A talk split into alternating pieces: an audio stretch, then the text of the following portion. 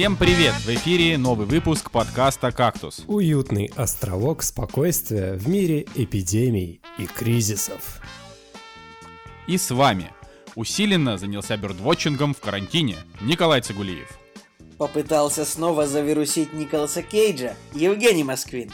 Противник нового дизайна ВКонтакте Николай Солнышко.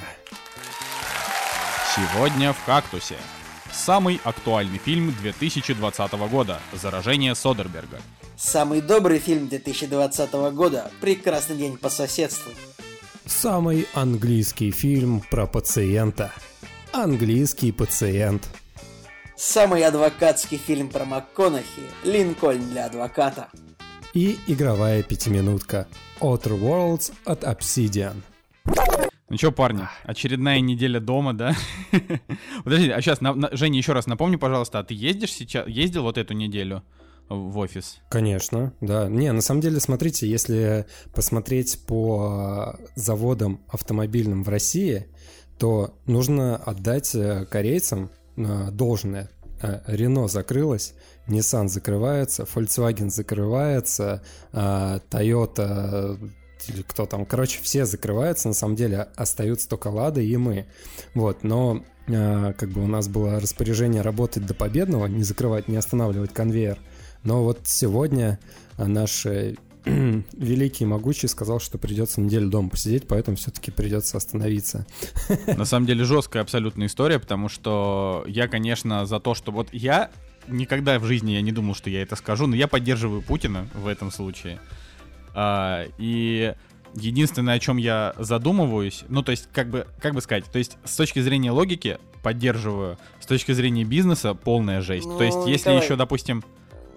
Что? Я бы поспорил тут, я все-таки считаю, что 7 дней выходных это не очень хорошо, в том смысле, что э, лучше уж было тогда сказать честно, как бы при, приказать, что всем сидеть дома, потому что 7 дней выходных, это значит, что все поедут в какие-то пригороды, там, раз, да, то есть, да, это да. уносить заразу, типа, из больших городов в деревни и пригороды. Реально. Э, Николай, там, ты и... же сам в пригороде. Э, нет, я сейчас я вернулся в город, я, я, я туда, туда-сюда вожу заразу. Но просто это, Хорош. то есть у, у нас вирус, и мы дадим всем, и всем надо на работу, а делайте что хотите, ну это неправильно нужно тогда, Смотри, ребята, только... на работу не идите и никуда не идите. Вот это было бы правильно. А По так, идее, так вроде примерно так карантин. и было сказано. Так же и было сказано. Но, но всеобщий карантин просто невозможно отменить, потому что есть, Отменить. опять же, вот говорят, неделю типа работать нельзя, но вы же понимаете, что не может быть такого, что все не будут работать неделю. То есть будут работать больницы, будут работать поликлиники, будут работать какие-то, э, я не знаю, магазины. Ну, то есть э, я, честно говоря, до конца так и не разобрался, потому что это произошло вот с момента, как мы записывались буквально пару часов назад.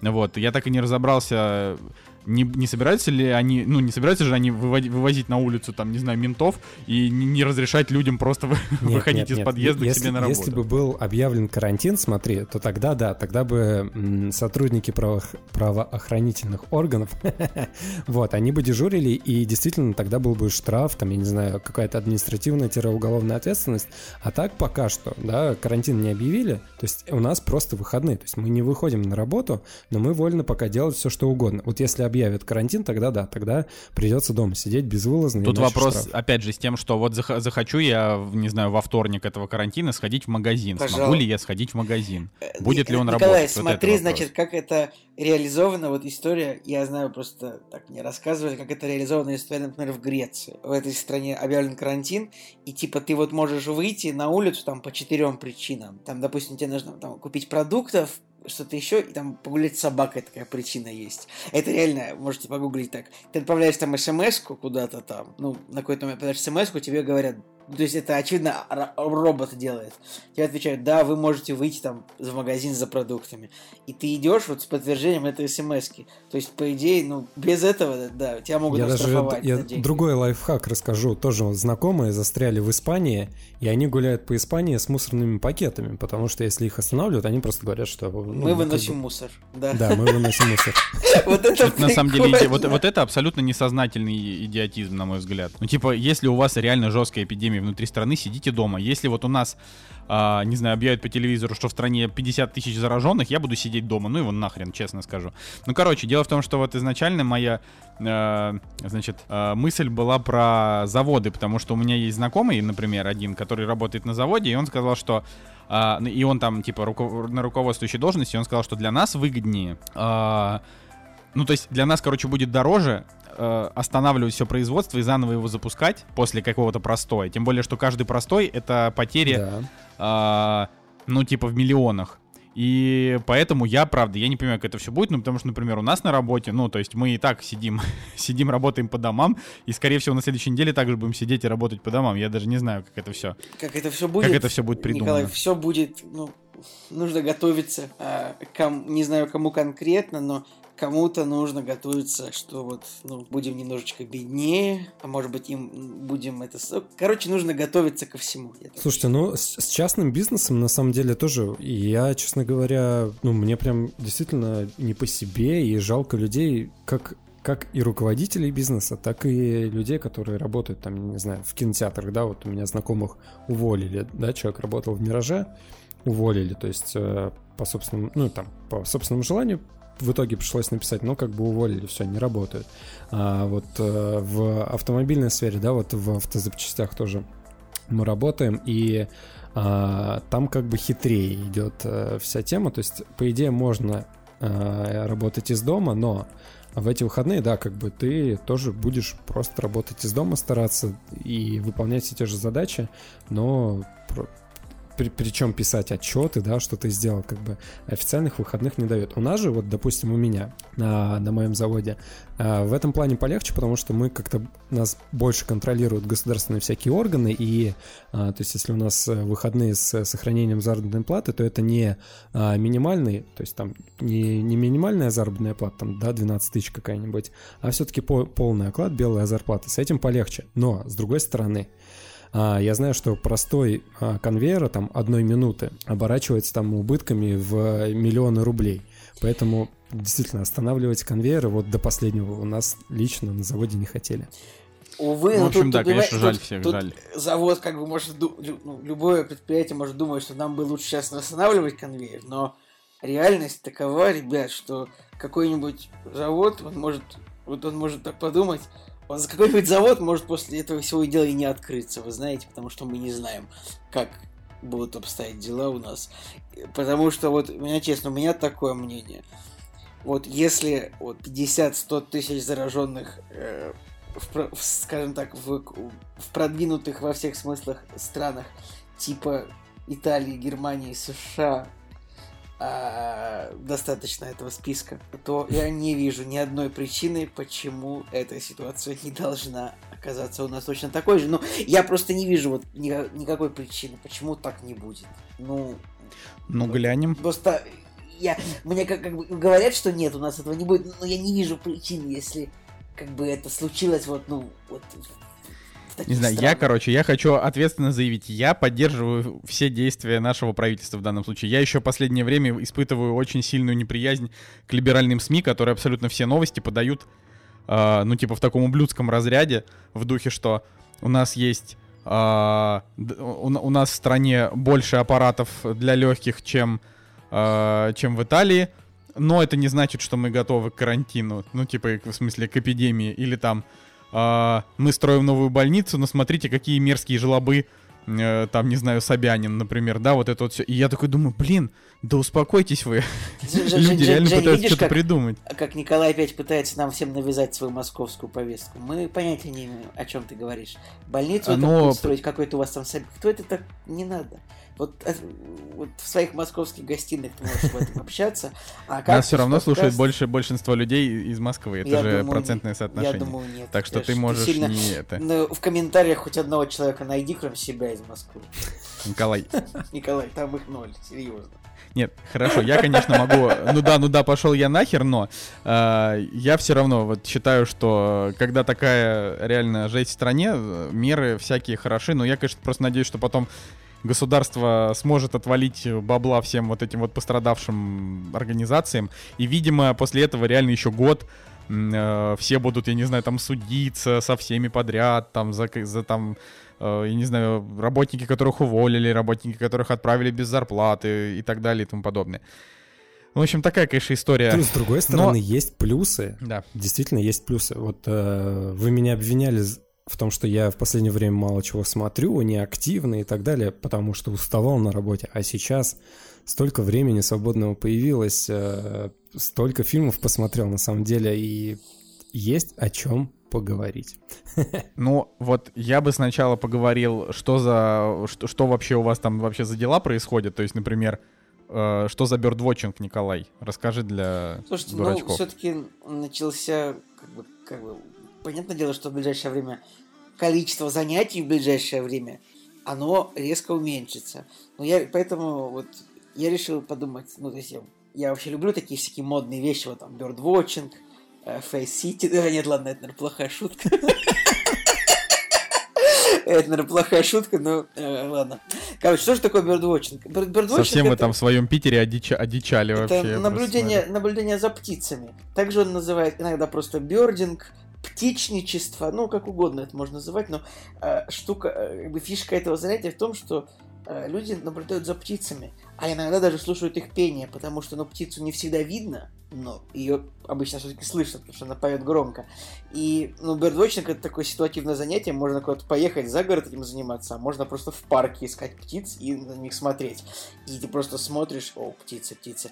И вообще я за... больше я, я сильно загорелся этой идеей, когда вот мы с, э, с товарищем были в, как раз таки в Америке и в Сан-Франциско, э, там вот есть, ну, такой, короче говоря, Хоук э, Хилл, э, Ястребиная гора, Ястребиный холм, э, на которой вот находится, скажем так, обсерв... птичья обсерватория. Что представляет собой птичья обсерватория? Просто холм, на котором стоят люди.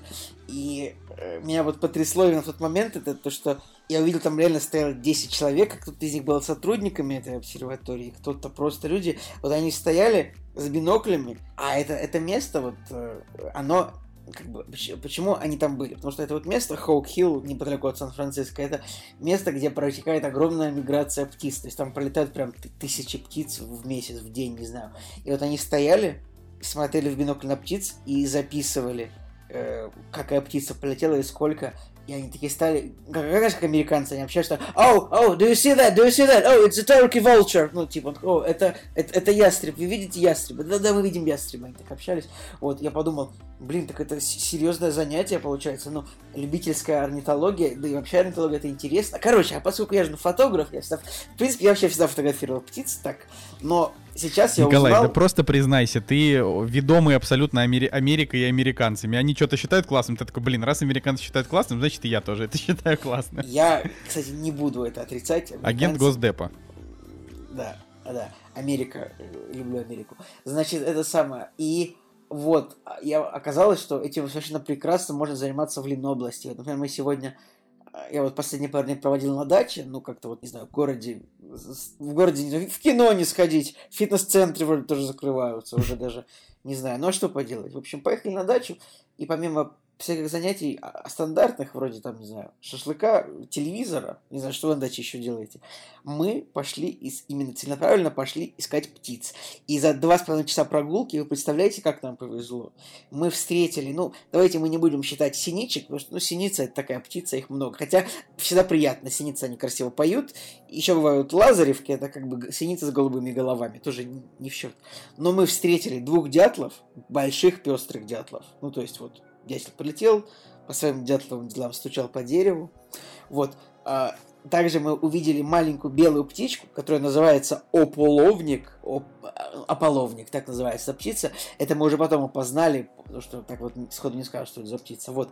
И уже под самый конец нашей прогулки к нам вот пожаловал в гости дрозд Рябинни. Поэтому за два часа прогулки получился невероятно хороший бёрдвотчинг. Я даже я сфоткал птичек, очень доволен. Поэтому, ребята, кто увлекается птицами, обязательно ставьте птичьи смайлики в комментарии, и вы можете тоже за меня порадоваться, потому что вот я просто вышел сегодня на прогулочку и встретил э, три необычные птицы. Ну, хм. как бы, я считаю, что дятел дростребинник и ополовник — это хороший улов э, для бёрдвотчеров э, вот просто в день. Почему вот слово birdwatching напоминает мне какое-нибудь название фильма такого с Джейком Джилленхолом, где он играет какого-нибудь маньяка? Там, там вообще было Nightcrawler, я не знаю. Я знаю, ну не, ну не знаю, почему-то вот представилось так. Не знаю, мне кажется, что Birdwatcher это какой-то супергерой э, э, типа Алана Мура, знаете, ну не из Marvel, не из DC, а из вот там, из, из классических комиксов, что-то такое. Так что да. Блин, я вот хотел сказать, вы видели абсолютно убогий дизайн нового приложения в ВК. Я теперь вообще даже заходить в него не хочу. Там настолько все неудобно, непонятно, куча нагромождений. И они такие, смотрите, какой мы вам сделали офигенный удобный дизайн. Ой, вот как будто мы снова вернулись в 2000 какой там шестой да. год, когда Дуров стену убрал или Николай, Facebook еще хуже. Э, Facebook нет, Facebook как приложение удобней, чем чем этот, чем ВК сейчас, потому что на Фейсбуке там как бы ты, ну там просто ты особо не заходишь в группы, и не пользуешься ими в целом, да, то есть ты там чисто читаешь свою ленту и пишешь там комментарии. А ВКонтакте он как раз жив-то в основном благодаря двум вещам, сообщениям и, и группам, в которых ты сидишь.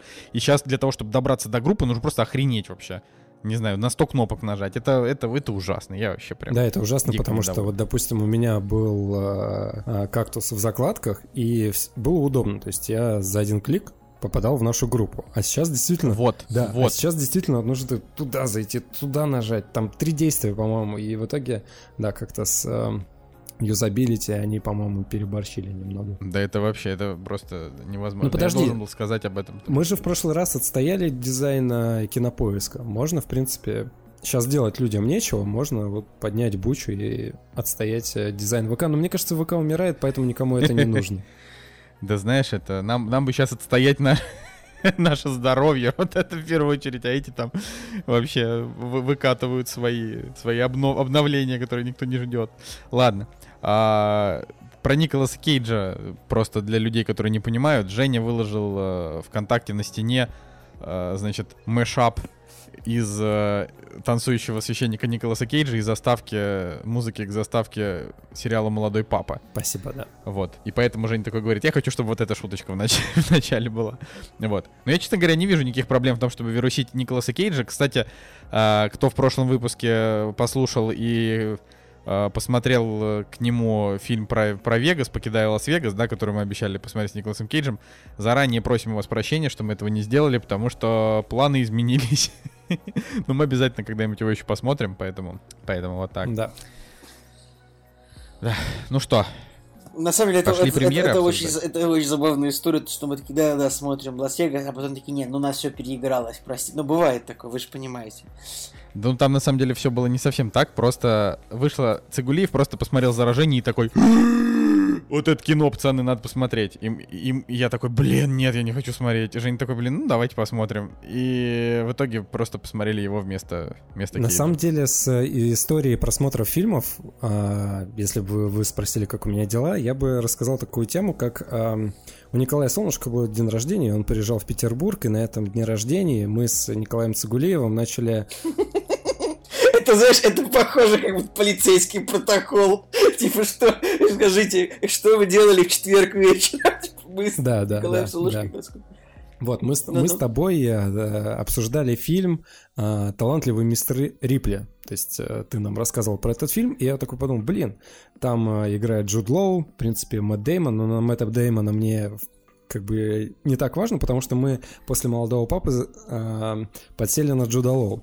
Так вот, мы такие, блин, надо посмотреть талантливого мистера Рипли. И сколько прошло? Две недели уже, да? И мы как бы все время откладывали, откладывали этот фильм. И в какой-то момент э, у меня был скачан фильм, о котором я сегодня расскажу, «Английский пациент».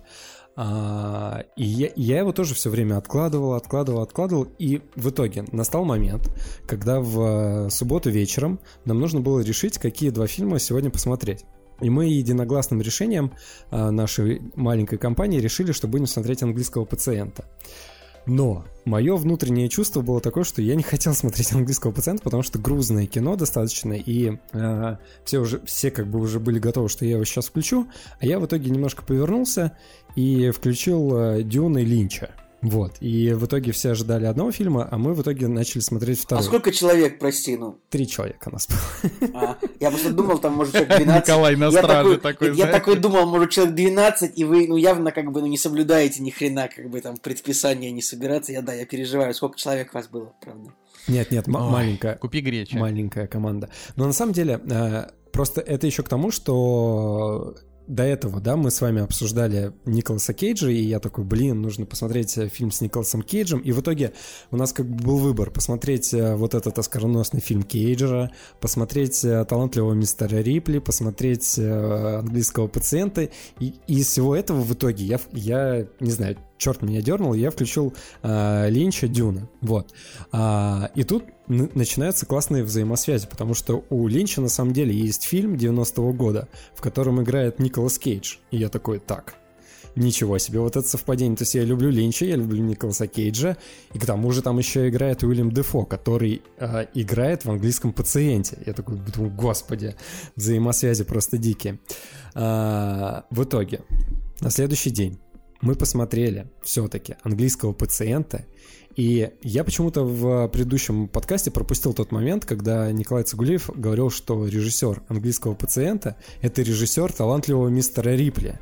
Я такой думаю, господи. Ну да. Прям э, все эти фильмы, они как-то друг с другом связаны. То есть там то один актер, то другой, то один режиссер из этого. Потом мы посмотрели «Заражение», в котором, а, играет а, Блин, играет это... вся та же, вся да, та же да, комба- это, команда, это... которая играет в талант. Это вообще жесть, то, что в заражении играет та же абсолютно компания людей из талантливого мистера Рипли. Гвинет Пелтроу, Джуд Лоу, и Мэтт Деймон, но только Кейт Бланшет они там на Кейт Уинслет заменили, хотя, ну, могли да, бы да. как бы... Хотя типа... могли бы, да, да, да, да, да. Короче, это вообще, это просто разрыв, потому что... И вот мы, и, и мы вот все вот эти выходные крутились вокруг одних и тех же каких-то актеров, режиссеров, которые так или иначе с собой взаимосвязаны. Э, реально, это очень интересно, потому что, а, там, не знаю, ты такой смотришь... Так более того, смотрите, у талантливого мистера Рипли есть как бы неофициальное продолжение, в котором э,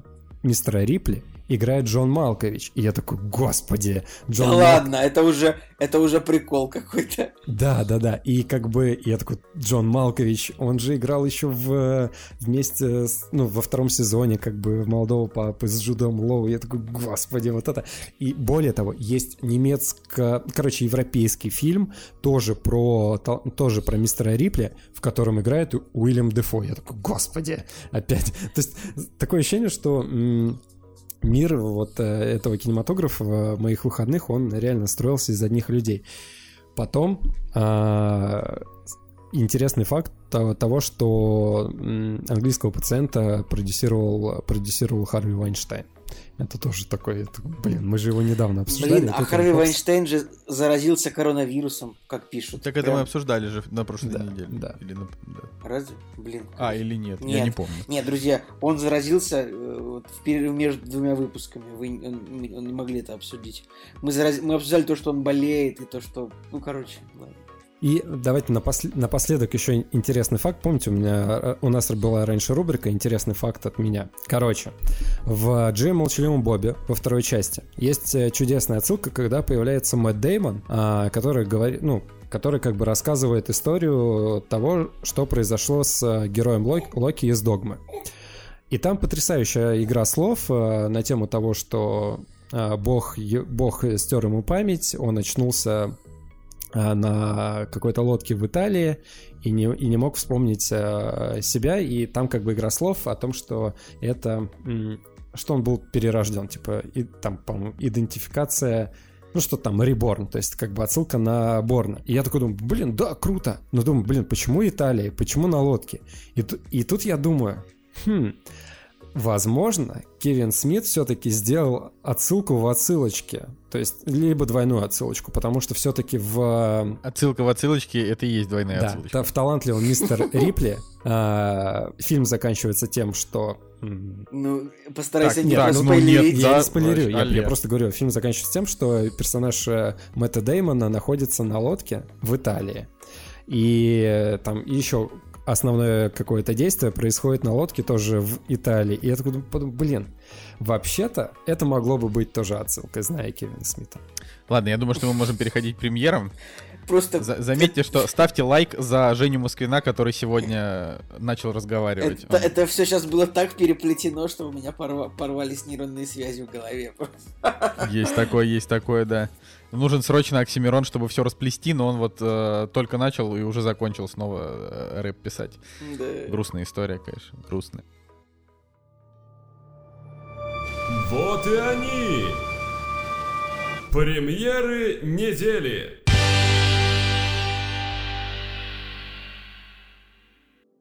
Так, у нас премьерный день 26 марта 2020 года, но, честно говоря... Премьерный день, ну Серьезно? Да-да-да.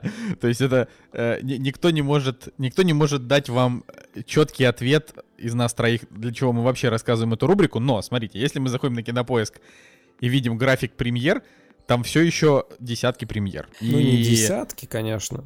Нет, ну десятки, ну в смысле на, там, на ближайшие на недели, ближайшие, я условно да. говорю. Блин. Там десятки э, премьер. На самом-то деле, вот предыдущие выходные в России стали самыми плохими для кинопроката за последние 10 лет. Ну это логично, но этот факт его все равно вот стоит прочитать, просто чтобы вот, ну, вот люди знали. Я думаю, что не 10 лет, Николай, я думаю, что больше. Ну, я прочитал именно такую новость, поэтому что... Поэтому я тебе ее читаю, поэтому я знаю только 10 про 10 лет, да вот что, что было дальше, не, не, не скажу. Вот. Просто это... Там же была история, что американский прокат, они, значит, не стали отчитываться о результатах недели, и поэтому официально э, а, в американском прокате 0 долларов было заработано кинотеатрами. Вот. А у нас какие-то кинотеатры были открыты, но сейчас, я насколько понимаю, уже все. То есть я, правда, заходишь на фильмы, которые, опять же, на этой неделе выходят, э, и там нет сеансов или один сеанс, и где его посмотреть непонятно. Вот, поэтому мы скорее рассказываем чисто для того, чтобы, ну, хоть кто-то про эти фильмы что-то рассказал, потому что я, честно, у меня очень болит душа за прокатчиков, э, как бы сотни, миллионы, миллионы долларов, которых за права, ну, то есть это я совокупно, да, э, просто сгорят вообще, и они не смогут перевыпустить эти фильмы в прокате, и все будет очень плохо. Вот. Короче, норвежский фильм называется «Туннель опасно для жизни». Хм. А, каждый день въезжая в туннель, думаете ли вы о том, что в нем нет аварийного выхода? Что вы будете делать, если начнется пожар? Сотни машин, тысячи людей оказались в плену между снежной бурей и бушующим пламенем. И им осталось Блин. надеяться только на себя. А вы знаете, у меня была похожая история. Мы как-то э, путешествовали по Норвегии, и там э, часто очень э, либо горы, либо острова, и поэтому там ну, можно на автомобиле проехать только через туннель. Ну, собственно, очевидно, откуда взялся этот фильм, основанный на реальных событиях. И каким-то в какой-то момент перед туннелем, который нужно было преодолеть, у нас скопилась огромная пробка, потому что в туннеле загорелась машина. Э, это просто это как бы история без какого-то панчлайна. Если вам интересно, это загорелся Range Rover. Ну, почему он загорелся, конечно, не ясно, но где-то час нам пришлось подождать. Поэтому, друзья, всегда въезжая в туннель, ну, как бы вот автомобильный, всегда будьте внимательны, осторожны и как бы, ну, готовы ко всему. Потому что в туннеле вот реально может любое дерьмо.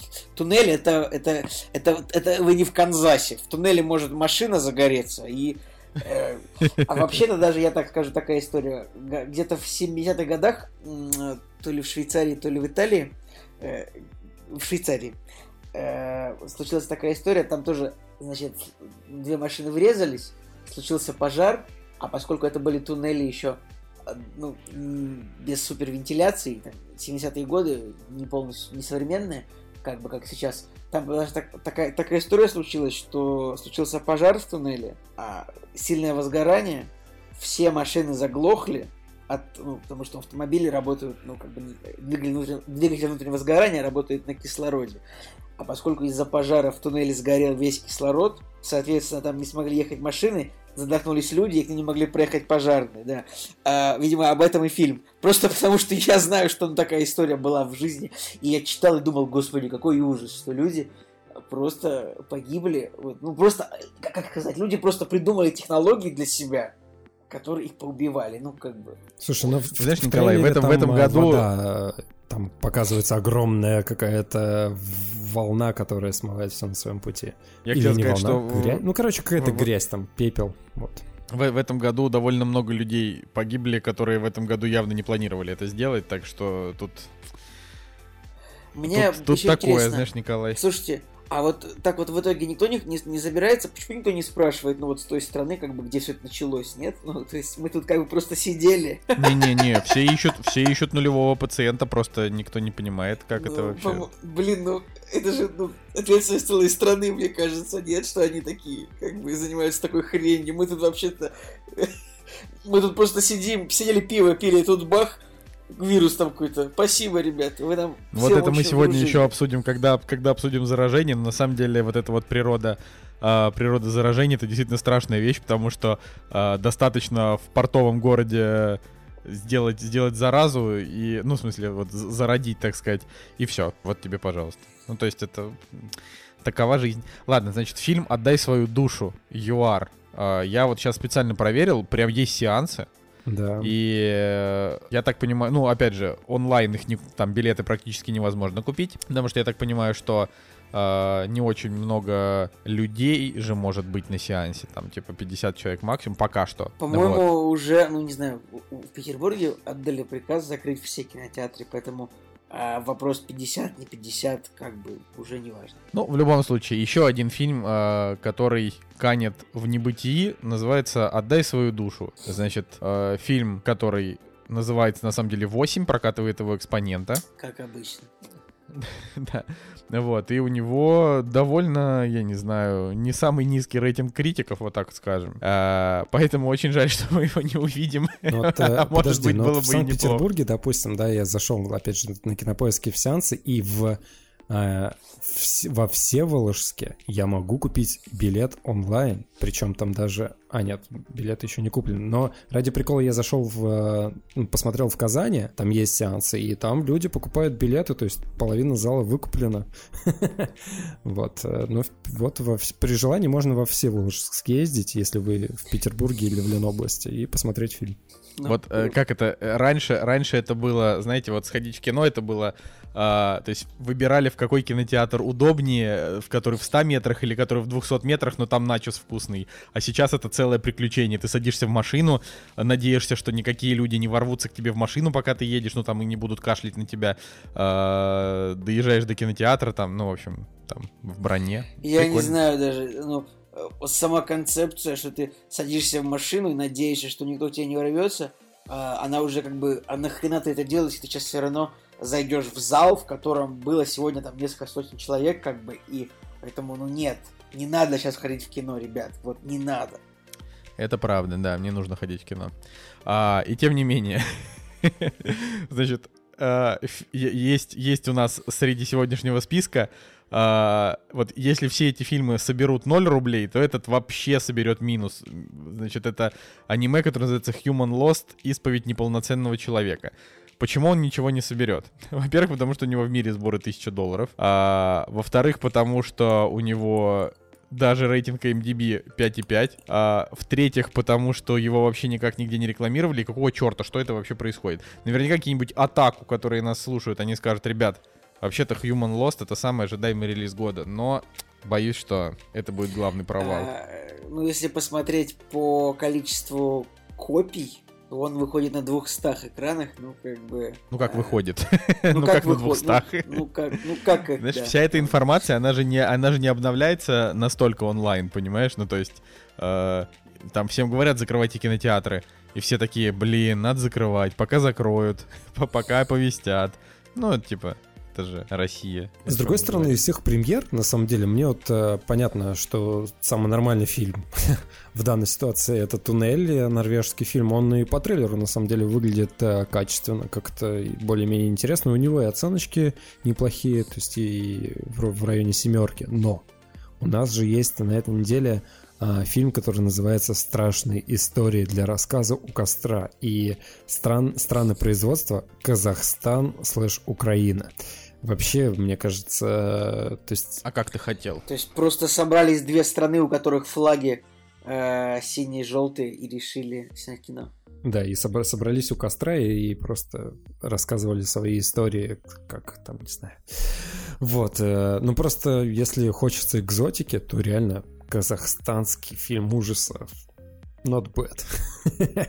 Казахский, наверное, правильно да, сказать. Я бы, я, я вот вообще не могу понять, по какой причине э, все, значит, все эти прокатчики очень быстренько не переиграли, не написали во все онлайн-кинотеатры, такие, блин, давайте выпустим, э, не знаю, сделаем раздел в каждом онлайн-кинотеатре, типа, э, вместо кино супер премьеры. И это был бы единственный шанс у этих ну, людей Николай, заработать это... хоть какие-то деньги. Это очень приз, это я тебе скажу, это прям прям максимально призрачная возможность была бы. Ну, потому что, когда ты заходишь онлайн в кинотеатр, то у тебя там, ну, вот всегда больше опций, э, чтобы посмотреть что-то хорошее, что уже вышло, что ты не видел, чем смотреть хз, что только вышедшее. Вот, например, сейчас есть э, кейс фильма «Человек-невидимка». Я, кстати, посмотрел его, хороший фильм, ну, может а быть, где ты, а, может быть, нет. Ну, ты, его, да. ты наверняка его запиратил просто как собака. Без комментариев, не подтвержу, не, не опровергну эту идею. Да, хорошо, где ты его посмотрел? А, ну смотри, ну, типа... на поиске вот этот фильм, вот он как бы вышел, он как бы типа вышел, он стоит на кинопоиске 999 рублей за фильм. То есть это стоимость трех билетов в кино, двух билетов в кино, ну, в зависимости от всего. Ну, это нормально. И да. это... Что? Это нормально, я объясню почему. Нет! Извини меня, если один фильм 999 рублей не может стоить в России, в стране, в которой ну, люди думают, брать ли им за 169 рублей подписку на, на все фильмы на кинопоиске. Типа, ты понимаешь, Николай, что один фильм за тысячу. С, такой, с таким приколом. Вот люди, которые ставят такой прайс на фильм, они далеко не уедут. Я вот могу да нет, сказать. все нормально, Николай. Я, я говорю, смотри, как это все произошло, почему они так ставят. Это же не наши жадные прокатчики. А, суть в том, что Universal впервые вообще типа в жизни выпустили выпустили свои эти Uh, несколько своих прям супер новых премьер, выпустили их вот там заранее, как бы, хотя они должны все еще идти в кинотеатре, и они выпустили их по цене 20 долларов. То есть, в одном смысле, вот в американских. Поэтому у нас это адаптировано Я в тысячу могу, рублей. Можно даже сказать, что эта идея неудачна также и в Америке. Потому что за 20 долларов, ну, Человека-невидимку за 20 долларов. Николай, ну я тебе так скажу, ну давай глянем. Просто мне это я к тому, что будет интересно. Это раз, а во-вторых, э, у нас э, со всякими скидками на том же там кинопоиске за 700 можно посмотреть. Я считаю, Нет, что это нормально. Меня ну, можно смотри. посмотреть за 99 даже, учитывая, что у меня есть скидка на первые три покупки для подписчиков.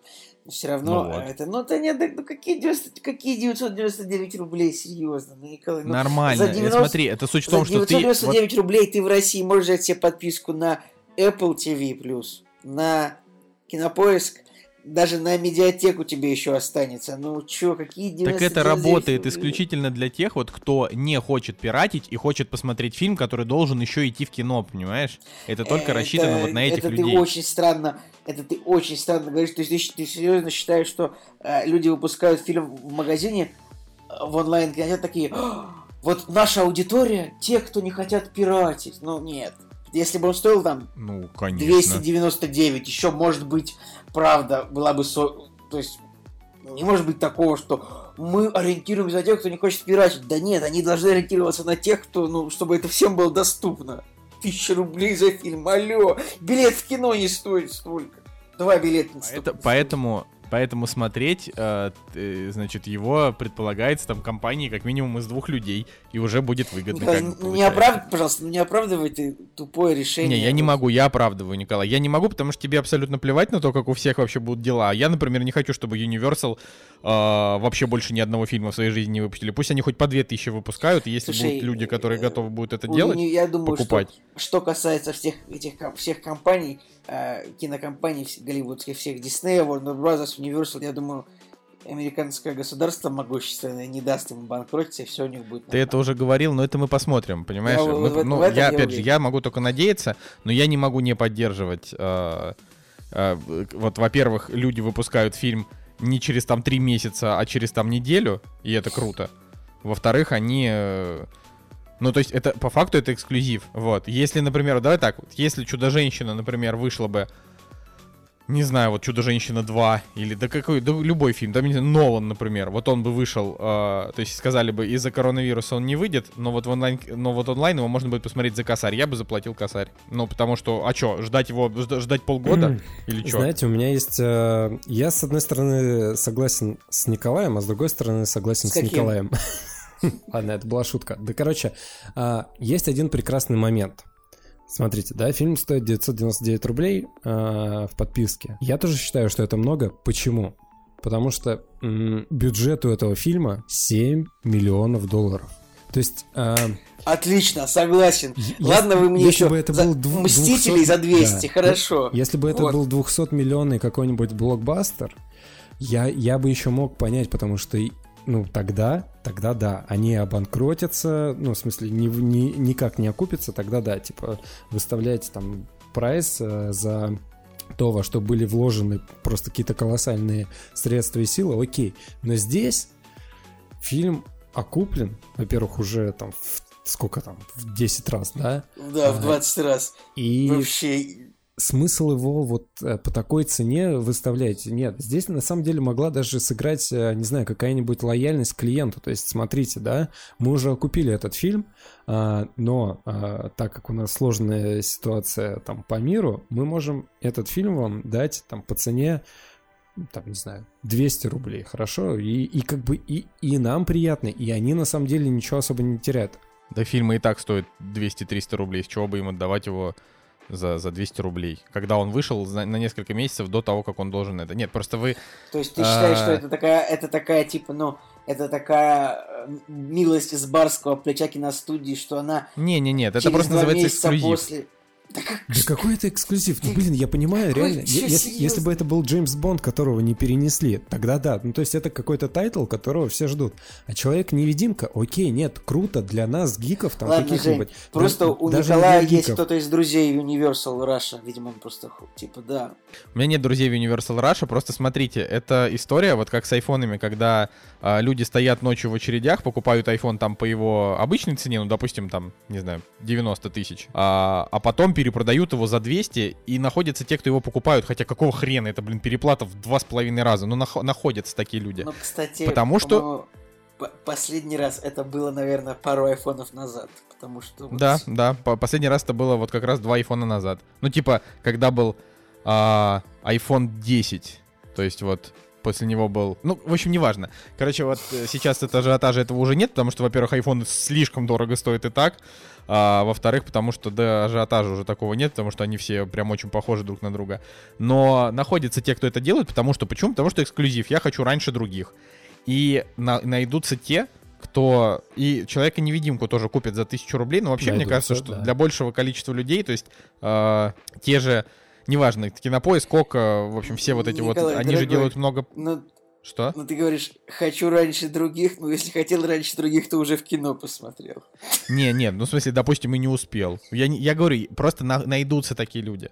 И это, это работает так, что все вот эти вот э, онлайн-кинотеатры, они все дают сейчас какие-то плюшки изначальные, поэтому э, большинство людей посмотрят Человека-невидимку реально там за 100 рублей, может быть, за 100, может, за 200, да, а, даже при таких условиях. А к тому моменту, когда, ну, там, я не знаю, вирус пройдет, время пройдет, Uh, к этому, к этому моменту уже он и будет стоить стандартных денег. Вот. Но если что, я, конечно, не призываю смотреть Человека-невидимку.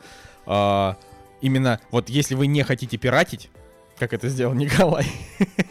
вот. Но не хотите платить тысячу рублей, и у вас нету там возможности посмотреть его за 100, потому что там реально для первых, первые три фильма, короче, неважно. Вот. А, то я не призываю его прям смотреть настолько срочно, вполне можно подождать там пару месяцев. Он не, не настолько это потрясающее и незаменимое кино. Вот опять же, за Джеймса Бонда, за э, Чудо-женщину, какие там еще фильмы перенесли, там за Форсаж даже, хоть я и не считаю Форсаж прям клевым, но вот за них, да, вот там реально можно, можно бы заплатить, э, потому что, ну, ну, там, терпение, да, ну, хочется, хочется поскорее. А, но Человек-невидимка, конечно, не входит в эту в Атагу. Николай, ну они первые, кто это сделал. Вот Universal. Они, no, ну, они первые. No. Ну. За историю. Понимаешь? Ты их, конечно, так ругаешь, но это же... А первопроход... Вот смотри, они первопроходцы, они запустили за 20 долларов в Америке за 1000 рублей в России, посмотрят, сколько с этого реально купят, посмотрят, сколько с этого заработают, и такие, блин, нет, это так не работает, давайте выпускать за 10 долларов. Причем в Америке они выпустили э, за 20 долларов без возможности купить. То есть там ты... Да-да-да, это просто посмотреть. Ой, ладно, нет, ну просто люди, которые такие сидели и выдумывали это, это, эту схему на, на этом, ну, как бы, они просто, ну, не знаю, ладно. Я готов Ладно, хотите, хотите еще... Хотите еще что-нибудь обсудить из того, что не будет идти в кино на этой неделе? Там осталось два фильма, меня они оба не очень интересуют. Пропускаем, мне кажется, что с премьер хватит на этой неделе. Да, да. Ладно, тогда идем дальше. «Кактус» — подкаст о кино и не только. Игровая пятиминутка. Я очень быстро расскажу, значит, про игру, которая называется The Outer Worlds, которую я проходил месяца полтора, по чуть-чуть. А, это... Вот, я, я опять же, я не помню, насколько вот Женя хардкорный именно старый игрок, то есть насколько Женя играл там в древние годы, но я знаю, что Цигулиев точно играл. Конечно. А, потому что вот я не играл ни в первый, ни во второй, ни в третий, ни в Нью-Вегас, ни в четвертый Fallout. Ни в один Fallout не играл. Не, если ты не про Fallout спросишь, что я тоже все Fallout пропустил мимо. Ну, просто мимо меня. Так, так, так вышло. То есть я знаю, что ну, вот да. игра, и... конечно, но я не играл. Ну, короче, просто для понимания, э, так как мы не игровой подкаст, и я, я абсолютно вообще не претендую ни на какую экспертность, а, значит, Fallout — это культовая серия RPG, в которой очень много всего. Да, я там, не знаю, все, что я знаю про Fallout, ну, я знаю, конечно, я смотрел на, на, на YouTube видосики, там, история серии, обзоры там всякие, ну, то есть это все понятно, что как, как выглядит Fallout, я знаю, но вот как-то не доводилось играть, потому что старые олдскульные игры меня не привлекают, а Fallout 4 слишком ругали, а предыдущие Fallout, они, ну, уже, на мой взгляд, немножко староваты. И, короче, вот есть такая контора Obsidian, которая делала оригинальный Fallout, и она не занималась последними, потому что ну, потому что, в общем, разошлись. И вот они последние несколько лет, они разрабатывали Outer Worlds, которая по факту это и есть Fallout. Они, они по-моему, делали, вот насколько я понимаю, Fallout New Vegas, э, игра, которую больше всего любят, которую чаще всего упоминают во всякой игровой прессе, что типа вот, вот это прям крутая RPG. Э, если говорить из последних Fallout, то, наверное, ты прав. Ну вот да, я, я, только, я только про это, потому что я не особенно в этом. Вот. Э, Просто к чему я вообще это все рассказываю? Во-первых, потому что, ну, у многих есть PlayStation, это довольно, это самая популярная консоль в России. А Outer Worlds помимо этого есть еще и на Xbox, которые, которые тоже у многих есть, еще и на компах. вот. И поэтому в нее может абсолютно каждый поиграть, а в, в, в карантине чего бы не поиграть. Ну так вот, в общем, вот эти обсидианы, это чуваки, которые прям делали ставку на игру, потому что Ее ждали фанаты оригинальных Fallout, ну, то есть вот оригинального Fallout и те, кому хотелось, наконец, крутого РПГ. И вот реально классная игра. То есть она, я не знаю, сколько я, наверное, часов ее проходил, сложно сказать. Наверное, в общей сложности может быть часов 40. Ну вот, если, если так. А, может быть меньше, может быть чуть больше. Э, и там такая огромная-огромная, длинная, сложная, многоступенчатая история. То есть это, конечно, не Ведьмак, вот. А, но по меркам там какого-нибудь каких-нибудь современных игр, которые бывает и по 10, и по 15 часов идут, э, она довольно большая, то есть мне кажется. Короче, там история в том, что, а, значит, вот есть несколько планет, то есть это аль- альянс людей. Это как бы а, люди, которые переселились с Земли э, много там лет назад. И есть несколько корпораций, которые продают нечто на всех этих планетах. Ну, там, то есть все, что нужно для жизни, там, не знаю, еда, одежда. И есть некая коллегия, это такие, ну, элита. Как, я не знаю, в голодных играх, как их там называют. В общем, есть там вот это э, э, элитный этот район, да, где живут только самые богатые, вот там... Дистрикт 1, нет, нет, э, Капитолий. Ну, вот, неважно. Э, что там было? Да, да, Капитолий. Вот, вот тут есть то же самое, что-то вроде... Тут тоже что-то вроде Капитолия, называется Византий, по-моему. А, вот, и... Э, там, там живут богатые, там живут политики и элита. А, а во всех остальных городах на планетах там живет, живет в основном просто обычный люд.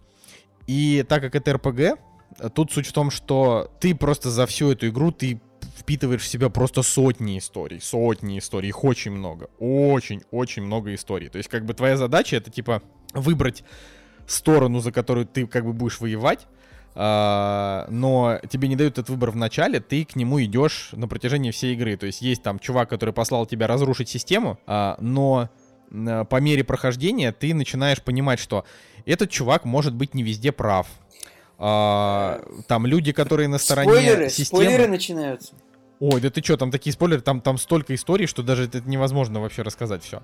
Там, там реально там в детали я, опять же, вдаваться не буду, но там очень много локаций, и в каждой локации есть какие-то центральные персонажи, с которыми ты ведешь какие-то дела. Они тебя о чем-то просят, ты можешь им помочь, можешь им а, наоборот нагадить, можешь вообще их убить. То есть там абсолютно спокойно просто убиваешь персонажа, и там, я не знаю, три часа из игры просто улетают, потому что ты его убил. Ну, то есть э, это такая стандартная тема для РПГшек. А, самое еще крутое, что там можно отыгрывать разного персонажа, то есть ты прокачиваешь там свой интеллект, возможность договориться, взламывать замки, что угодно. И а, там можно в самом начале поставить отрицательные параметры у героя, не положительные, типа там дать ему допустим, у тебя там 10 очков в начале, и ты даешь ему 5 силы, 5 ума, там, а ты можешь ему поставить отрицательный и всю игру играть за тупого. Это, это вот отличительная фишка, что можно отыгрывать тупого. Ну, конечно, я так делать не стал, потому что это тяжело, это, это утяжеляет. Ты, типа, тебе диалоги показываются только тупые, то есть тебе человек что-то говорит, а ты ему отвечаешь как идиот, и это по сюжету тебя не двигает. вот, но это, но это тоже по-своему забавно. Вот, и, ну вот, по, по, по, по ходу игры до самого конца тебе э, там игра через персонажей, она тебе дает там очень много разных взглядов на ситуацию. То есть там в том числе, например, э, все, что делает вот это вот глав, главная вот эта вот коллегия, вот это, ну, не знаю, назвать их злодеями или нет, да, вот эти политики, все, что они делают, это, это плохо, но люди, которые на них работают, чаще всего показаны обычными работягами, которые просто в плену положения. И ты иногда такой думаешь, блин, ну вот я вообще-то ему сочувствую, потому что он же верит там в то, что делает и так далее. И вот это очень круто, что видеоигра, она способна в тебе вызвать такие эмоции, что в конце тебя реально ждет моральный выбор. То есть ты такой думаешь, блин, все-таки мне сделать то, что, то, к чему меня игра готовит, толкает. Или передумать и сделать по-другому. И там получается, что в конце, когда ты ее заканчиваешь, там типа 10 разных веток, и у каждой из них есть разветвление, и тебе показывают, э, то есть 10 концовок тебе показывают. И все, что ты наиграл в этой игре, оно влияет на каждую из этих там 10. Вот. И на мой взгляд, это круто. Поэтому я очень советую. Она не супер сложная. Э, если не ставить какую-то там хардкорную сложность, там стрельба там, в общем, не, не сильно выматывает, но главное, что там очень много историй. То есть это как будто ты посмотрел очень длинный фантастический сериал. Вот, такие у меня эмоции. Николай, сколько часов у тебя прошло на потратить на... Есть сайт, э, называется How Long to Beat, ну, понимаешь, наверное, сам знаешь его. Э, Конечно. Сайт, на котором написано, сколько займет пройти игру времени, пройти игру и пройти игру со всеми допами. Ну, давай, рассказывай, сколько ты потратил времени на игру, должно быть написано, сколько часов. Так, в смысле, я, у меня PlayStation, как э, абсолютно по-ублюдски, не показывает, сколько Да ладно, серьезно? Там да, не написано, да. сколько часов? Вообще, это ну, было это мое же, главное это же просто, это же невероятно. Назад. Это что, таймер ставить? Потому что, ну, э, если говорить про Outer Worlds, то э, сайт howlongtobeat.com говорит, что main, основная сюжетная линия игры проходит за 12 часов, а основная с дополнениями 23,5 а полностью 34,5. Ну, в общем, игра не очень долгая, правда. Ну вот я ее полностью прошел, вот полностью вообще. У меня не пройдена только одна миссия, которая неинтересная.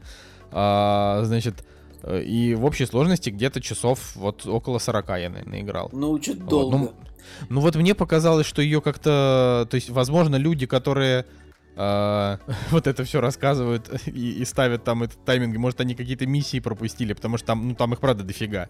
Пока ты по одной пробежишься, пока по другой, не знаю. В общем, это, это такая история для, для любителей такой, не знаю, это такая космоопера с э, социалочкой, потому что там, опять же, корпорации, там очень много всяких историй на тему там Э, на протяжении всей игры ты встречаешь, допустим, всякие компьютеры, на которых ты читаешь дневники э, каких-то героев этой локации, и через них там очень много всяких э, таких вот забавных бюрократических историй на тему того, что даже умереть спокойно в этом мире нельзя, потому что если ты умрешь, э, то значит, твоим родственникам придется платить за содержание твоей могилы и похороны, а если у тебя нет родных, то это перекинут на твоих коллег по работе, да, и вот, и вот там вот все это, это подано с такой сатирой, но она э, такая юмор на грани, на, то есть см- смешно, но на грани уже не очень смешно, потому что ты прям смотришь и думаешь, да, вот у нас есть э, есть страны, по примеру которых можно, можно вот так вот проводить параллель. Да, в общем, это все, что я хотел сказать. Ну, слушай, у тебя, у тебя это. конечно, не пятиминутка получилась игровая, а десятиминутка, но я к, игр... да, я к играм еще хотел добавить о том, что недавно вышел э, фанатский чудесный ремейк в полноценной версии э, первой части Half-Life, которая называется Black Mesa. Долгострой.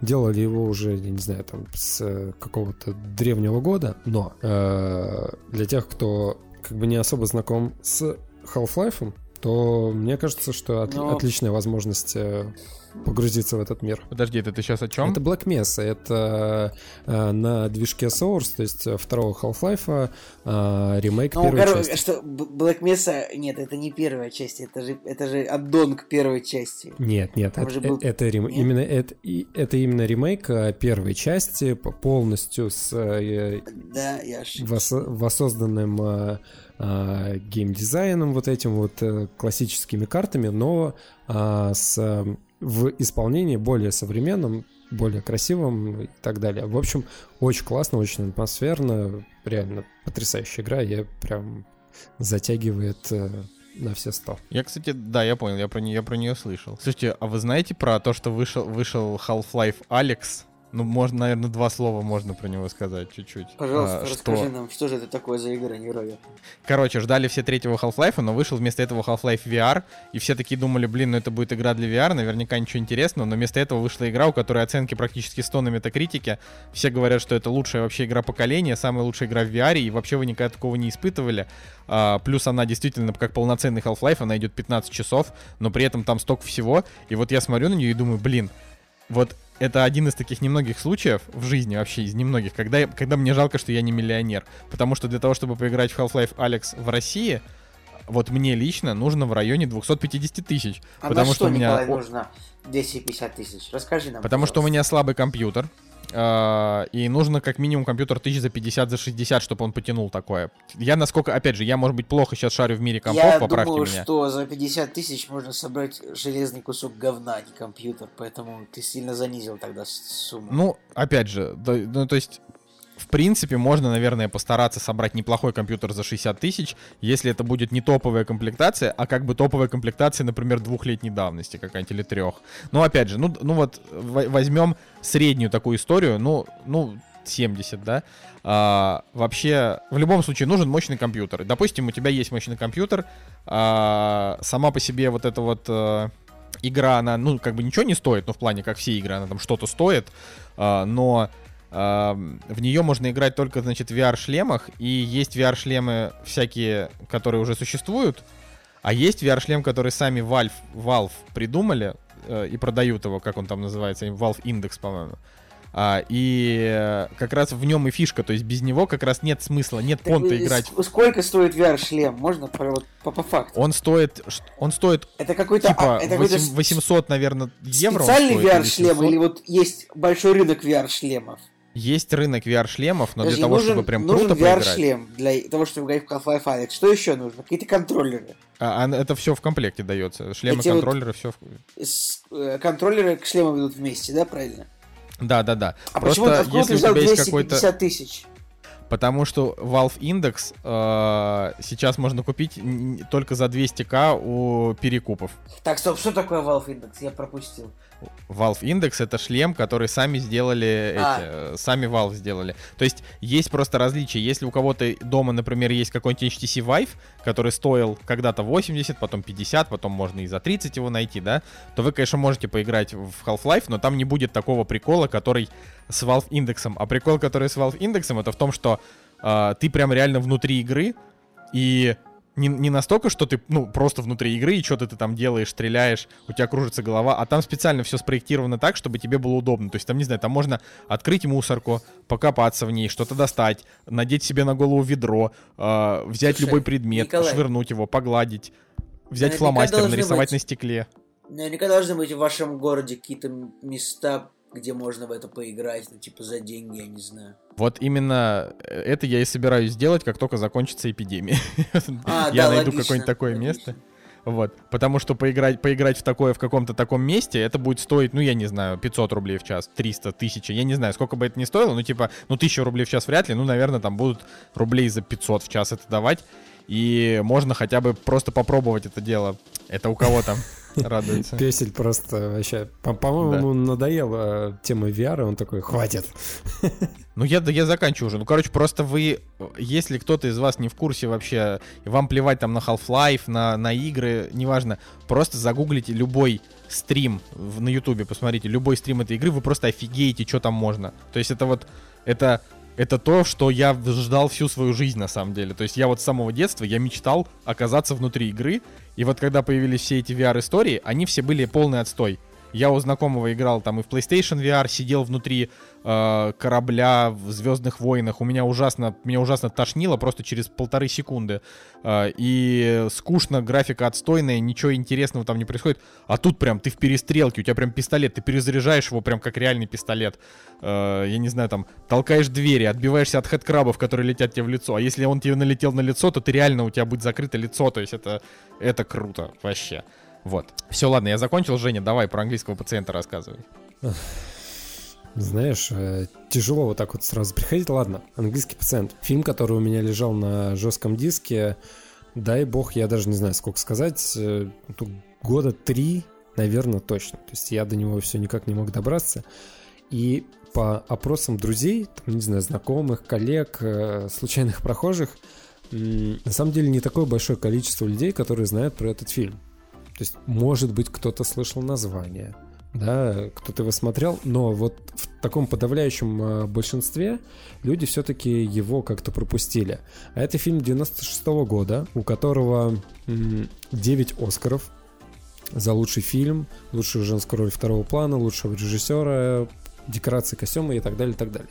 В общем, а, и для меня это было немножко странно, то есть, потому что столько наград, э, актерский состав, Рэй Файнс, Жюльет Бинош, Колин Фёрд, Уильям Дефо, а, там, кстати, играет еще а, Саид из Лоста. Я его сразу не узнал. Спасибо моим друзьям, которые типа, о, это же Саид из Лоста. Я такой, ё, это же Саид из Лоста. вот, и в принципе, в принципе, было забавно находить вот таких молодых актеров, которых ты знаешь по сериалам, а тут они во второстепенных а, ролях где-то играют. Также было с а, Вином Дизелем, по-моему, в «Спасти рядового Райна», когда, когда я уже в сознательном возрасте смотрел, смотрю Вин Дизель на второстепенной роли. Есть да. такое. Да там, по-моему, не только он должен быть из таких актеров, там, может быть, там, кажется, там Том Харди даже был, нет? Слушай, не помню. Вина Дизеля вот запомнил. Ну, э, в общем, это такая история, когда, да, ты встречаешь каких-то актеров, которые вот только-только начинали свой какой-то путь в Голливуде. Ну так вот, а, фильм, значит, человека, которого зовут э, Энтони Мигела.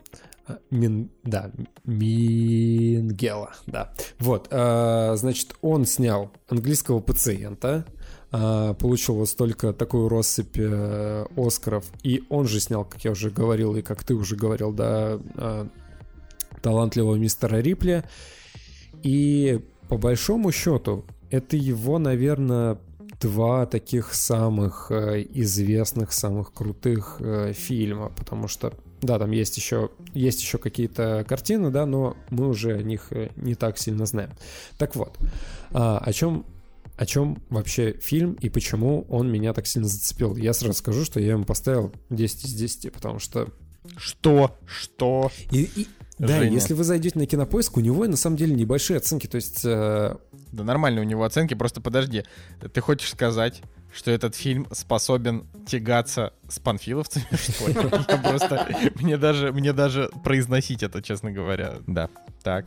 Есть одно совпадение с панфиловцами. Действие разворачивается на фоне Второй мировой войны. Поэтому, мне кажется, здесь э, совпадение явно, да, да. явно ну, давай, да, продолжай. В общем, э, фильм, я им поставил 10 из 10, он, э, да, давай так сейчас, без спойлеров, просто вот экспресс мое впечатление от картины.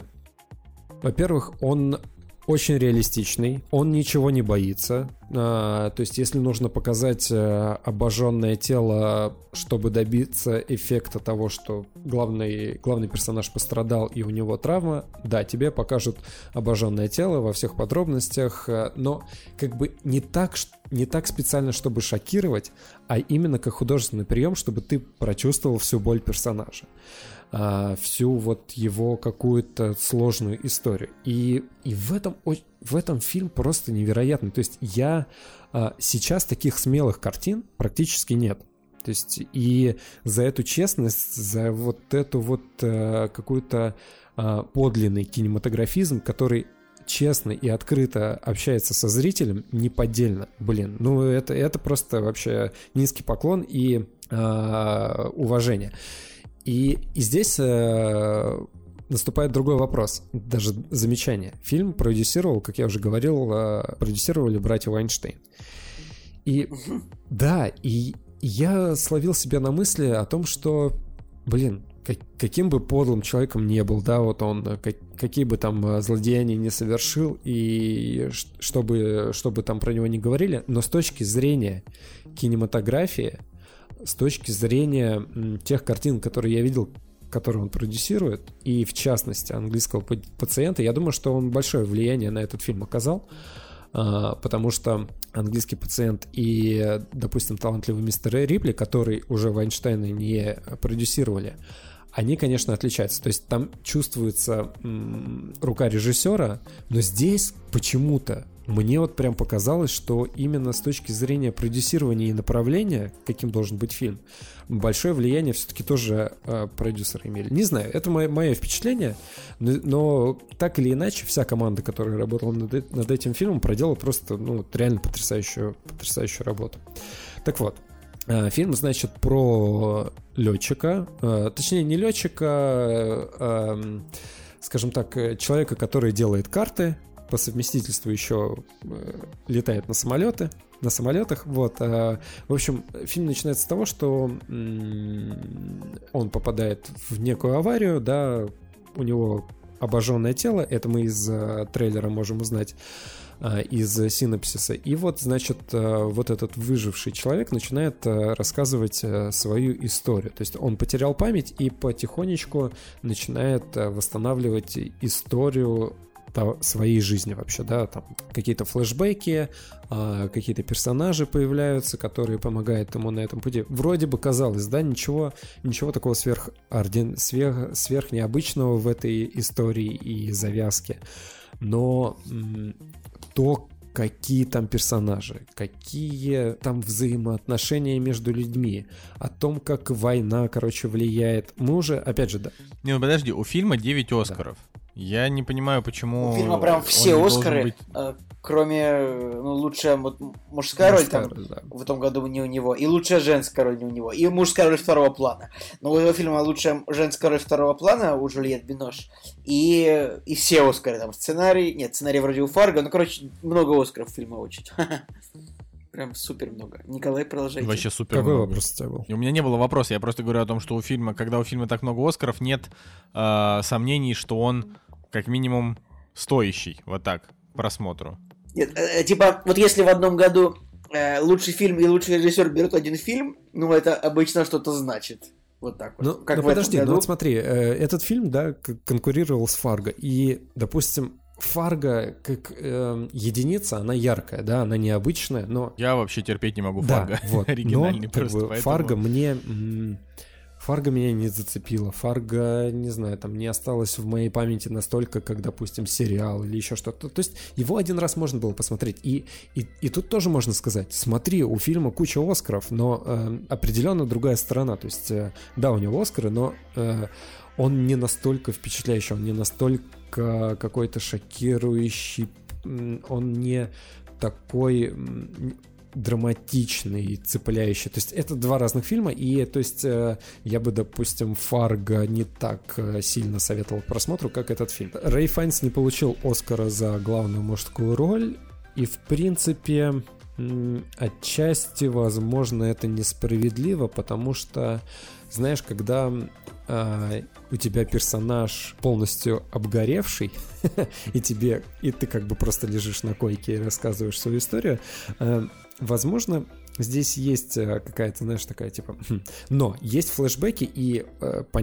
там на самом деле э, там 10% фильма относится только вот к его виду, когда ему наносили грим. А так он и э, в флешбеках играет э, персонажа, себя, и знаете, я вот я смотрел на него, и первая мысль, которая при, пришла мне в голову, я подумал, блин, все-таки э, продюсеры отлично подобрали Волан-де-Морта на...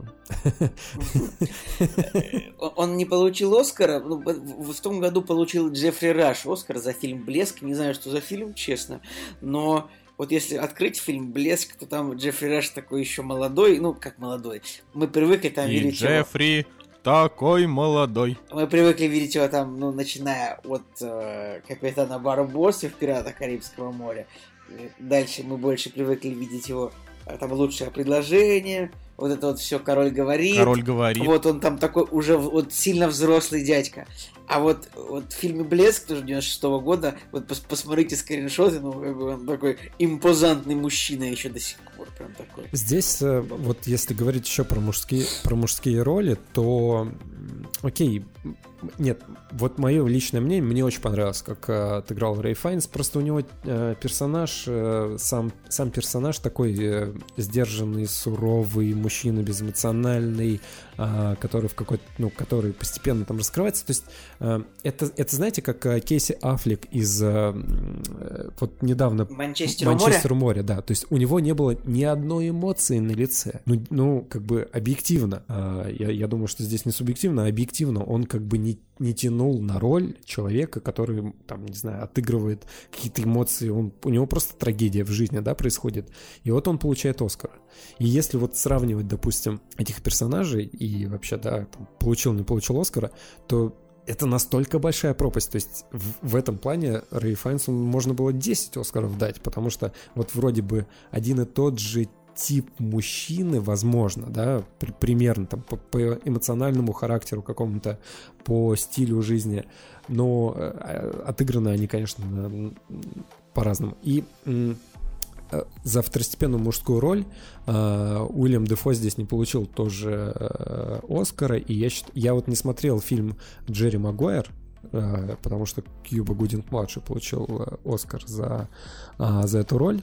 Но, честно сказать, вот... Блин, Кьюба Гудинг младший вообще нигде больше не снимается. Ну да, давай продолжим. Это любопытно. Уильяма Дефо даже не номинировали, если я правильно понимаю. Его даже не номинировали, а это, это, нас, это настолько несправедливо, потому что на его персонаже лежит просто такой огромный, э, такой огромный отпечаток вот этого напряжения, когда ты смотришь и не понимаешь, э, что в следующую минуту произойдет. И Э, это откладывается на самом деле на весь фильм. То есть мое главное впечатление от фильма, помимо того, что а, как, э, не знаю, там любовь на фоне войны, дружба на фоне войны. Так это что? Ты вот тоже, да, скажи, что это хорошая или это мелодрама, или это хороший военный фильм? О чем Нет. вообще? Ну, в смысле, как его можно характеризовать? Это, это человеческая драма. То есть это не фильм о войне, это не это не мелодрама, это не комедия, это, это, вот, это, это чисто человеческая драма, которая м- немножко, которая как бы в основном раскрывается на фоне воен, военных действий. А, причем военные действия, знаешь, они, они вот чисто в конце как бы показаны. Короче, вот мой главный посыл, вот почему меня этот фильм зацепил. Потому что э, на протяжении всего времени, по, пока фильм шел, а это 2 часа 30 минут, он настолько был напряженный, настолько отыграно, знаешь, вот все как по нотам сценарий написан, что я каждую минуту сидел в напряжении и ждал, что сейчас произойдет что-то, что, ну не знаю, там умрет персонаж, а с ним произойдет несчастье, у них э, что-то произойдет, ну, плохое. То есть, как бы вот на, на знаешь, когда струна натянута, и в любой момент э, что-то, она вот сейчас порвется. Вот, вот так и с этим фильмом. И, к сожалению, да, вот у него, э, у него конец вот такой вот, когда ты можешь и плакать, и, не знаю, там, и думать на, на тему вот всего того, что ты увидел. Потрясающий. мое последнее вот финальное впечатление, я его сравниваю по эмоциональному восприятию с э, Лоуренсом Аравийским. Это разные фильмы по тематике и по каким-то по каким-то действиям, да, но именно вот по восприятию, по масштабу, по тому, как написано, сыграно, э, поставлено и так далее, примерно вот э, я получил такое же удовольствие, как от Лоуренса Аравийского. Блин, ну это, конечно, хорошая заявочка такая. Слушайте, ну, меня же лично убедил. Это я как бы, конечно, об этом фильме знал, но он, правда, как бы вот он прям как-то, этот фильм, не знаю, наверное, среди русских зрителей, он, я бы сказал, что он как-то остался забыт в 90-х. У меня такое чувство, просто вот именно, ну как-то к нему, к нему не обращаются никто, то есть вот да, и, и, и это очень странно, потому что, вот, странно. допустим, в, вот в этом фильме играет Колин Фёрд. Вроде бы, да, мне, мне казалось, что в 96-м году Колин Фёрд, э, я не знаю, то есть э, мог уже... А, я просто не знаю его хронологию как актера, да, когда он там стал супер популярным и, или нет, но здесь Колин Фёрд, у него тоже второстепенная роль. И он как бы не тя... я бы не сказал, что он там тянет на себе этот фильм или нет, но а, просто по набору актеров здесь э, такой топ, что люди из разных, там, не знаю, кино, киновкусов, кинопредпочтений, они, они могут себе подобрать, выбрать этот фильм именно по актерскому составу. То есть, окей, мне нравится Рэй Файнс, я посмотрю там его фильмографию, посмотрю фильмы, в которых он снимается. Мне нравится Колин Фёрд, тоже, да, посмотрю. И в любом случае где-то английский пациент должен, выс, ну, как бы выпадать. Плюс к тому, еще не говоря о том, что у него куча Оскаров. Почему вот он действительно так мимо прошел, ну, мне реально загадка для меня. Ну, вообще, вот правда, Женя, Женя, меня, Женя меня тоже убедил, но это вот надо теперь опять это выделить время 2 ну, да, часа 40 3, минут. 3 часа фильм, считай, идет. Слушайте, не, ну он идет 2 часа 30 минут, ну не 3 часа. Да, давайте будем честны, не 3 часа, да, 2.35 это, это как бы, это не, не трехчасовая история, но тем не менее. Вообще, я хочу, зако... ну, как это, немножечко э, выступить еще на стороне Вайнштейна в плане того, что как не, бы его Николай, не ругали, человек... Не, не начинай выступать на стороне Вайнштейна. Не, я имею в виду, что как бы его не ругали, ну come on, это человек, который для кино сделал очень много.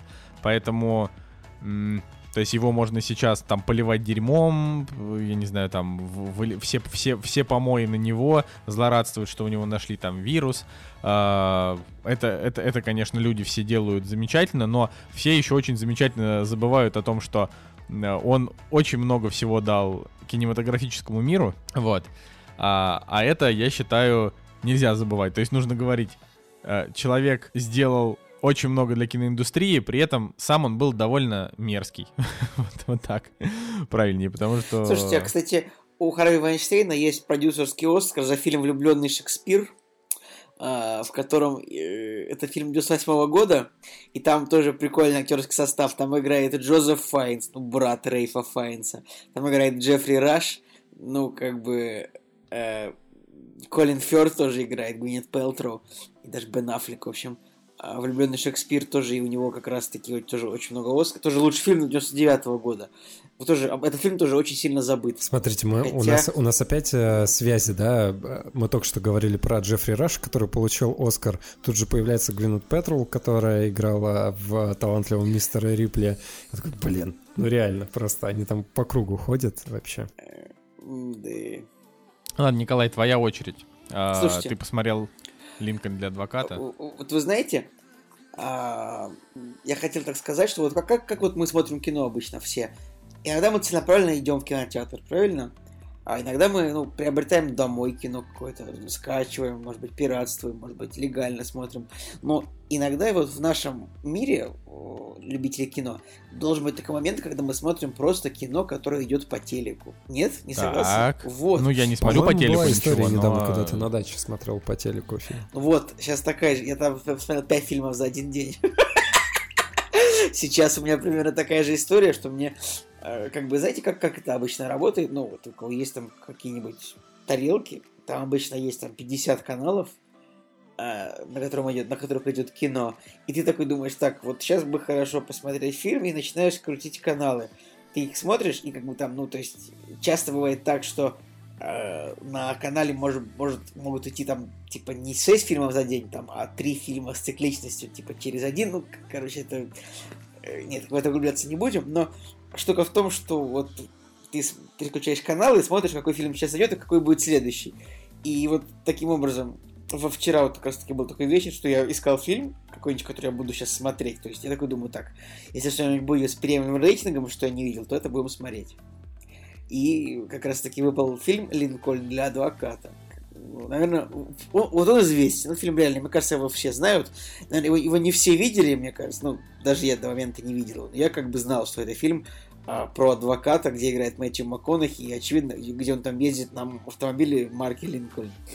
Что же, я скажу честно, я немножечко большего от фильма ждал, а, потому что я думал, что он будет чем-то большим, чем просто фильм про адвоката. Я думал, там может быть какая-то прям какая-то более глубокая драма, но в целом он хороший. То есть... Николай, Линкольн для адвоката, это я вот очень кратко скажу, это а, это как серия сериалов Сериала. про юристов. Абсолютно. Да. Блин, ты у меня реально... Я тоже хотел сказать, что в какой-то момент у меня возникла мысль, что я смотрю как бы сериал. Как бы вот просто юрист. То есть э, просто сериал про юриста. То есть э, фильм, что это такое?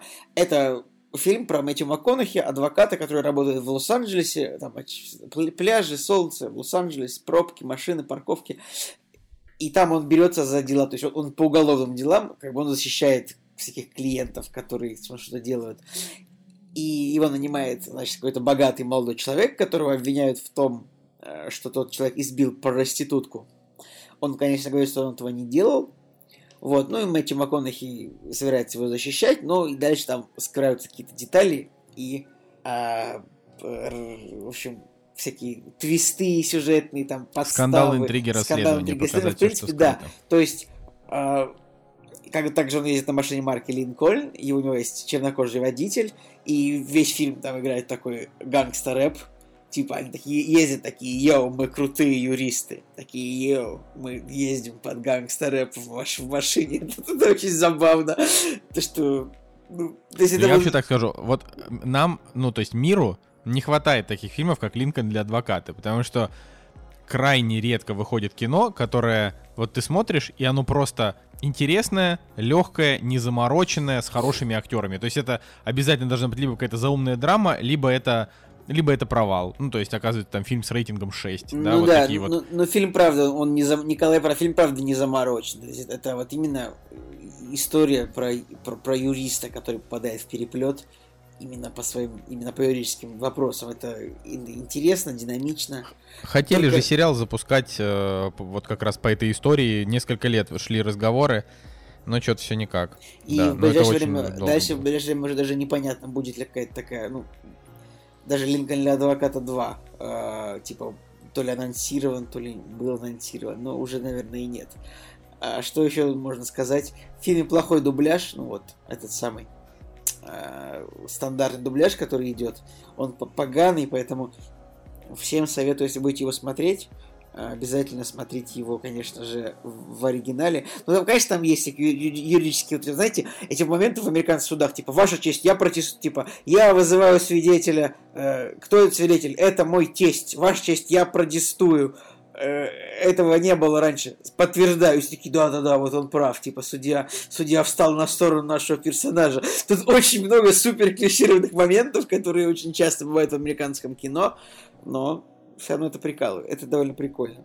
Жень, ты его не смотрел, правильно я понимаю? Слушай, я, да, я, я, я не смотрел, и, блин, почему-то мне не нравятся фильмы. Точнее, не то, что мне не нравятся фильмы, мне очень тяжело заходят фильмы про адвокатов. я, я пытался... Ты просто не любишь юридические да нет, драмы, слушай, чувак. я, я это, все время... Это я все жанр. время пытался посмотреть э, «Адвокат дьявола», и что-то по настроению у меня как-то не пошло, и я где-то остановился там на 25-й минуте, подумал, что нет, что-то я пока не могу все это, все это дело через себя Кстати... пропустить. Единственное, что я смог посмотреть, это 12, 12 разгневанных мужчин, но и то, это суд э, присяжных. Ну вот фильм, я вот смотрел как раз недавно «Судью», Судья, судья Кстати, вот он э, такой вот, же по жанру, как Линкольн для адвоката, абсолютно. Такой что касается фильм. Линкольна для адвоката, то это, это не первый случай, когда Мэтью МакКонахи говорит адвоката, потому что а, в 96-м году был фильм, который называется «Время убивать», «Time to Kill», а, фильм Джоэла Шумахера, режиссера, который снял всякие Сейчас, подожди, он снял Бэтмена, он снимал... Нет, телефонную будку он снимал, например. Так и Бэтмена он снимал. Да, он да, да, снимал Бэтмена. Все, как бы, да-да-да. А, гейского Бэтмена, это он снял. Все, точно. Что-то у меня немножечко поплыли, поплыли Да, Джоэл Шумахер это человек, который, который снял очень много разнопланового кино, поэтому до него как бы сложно докопаться. Так, подождите, типа, а да, с... у него есть и провалы, Нет, и не а провалы. с э, Джимом Керри число 23. Вот, да. Я не видел число. его. В общем, и э, так вот, просто давайте немножко про, про юридические фильмы. Вот в фильме «Время убивать» Джоэла Шумахера Мэтью МакКонахи тоже играл адвоката. Там, причем, ну, там был такой сюжет, что, ну, короче, был чернокожий мужчина, чью дочь э, изнасиловали, по-моему, и он расстрелял насильников. И Мэтью МакКонахи весь фильм защищает Сэмюэла Джексона.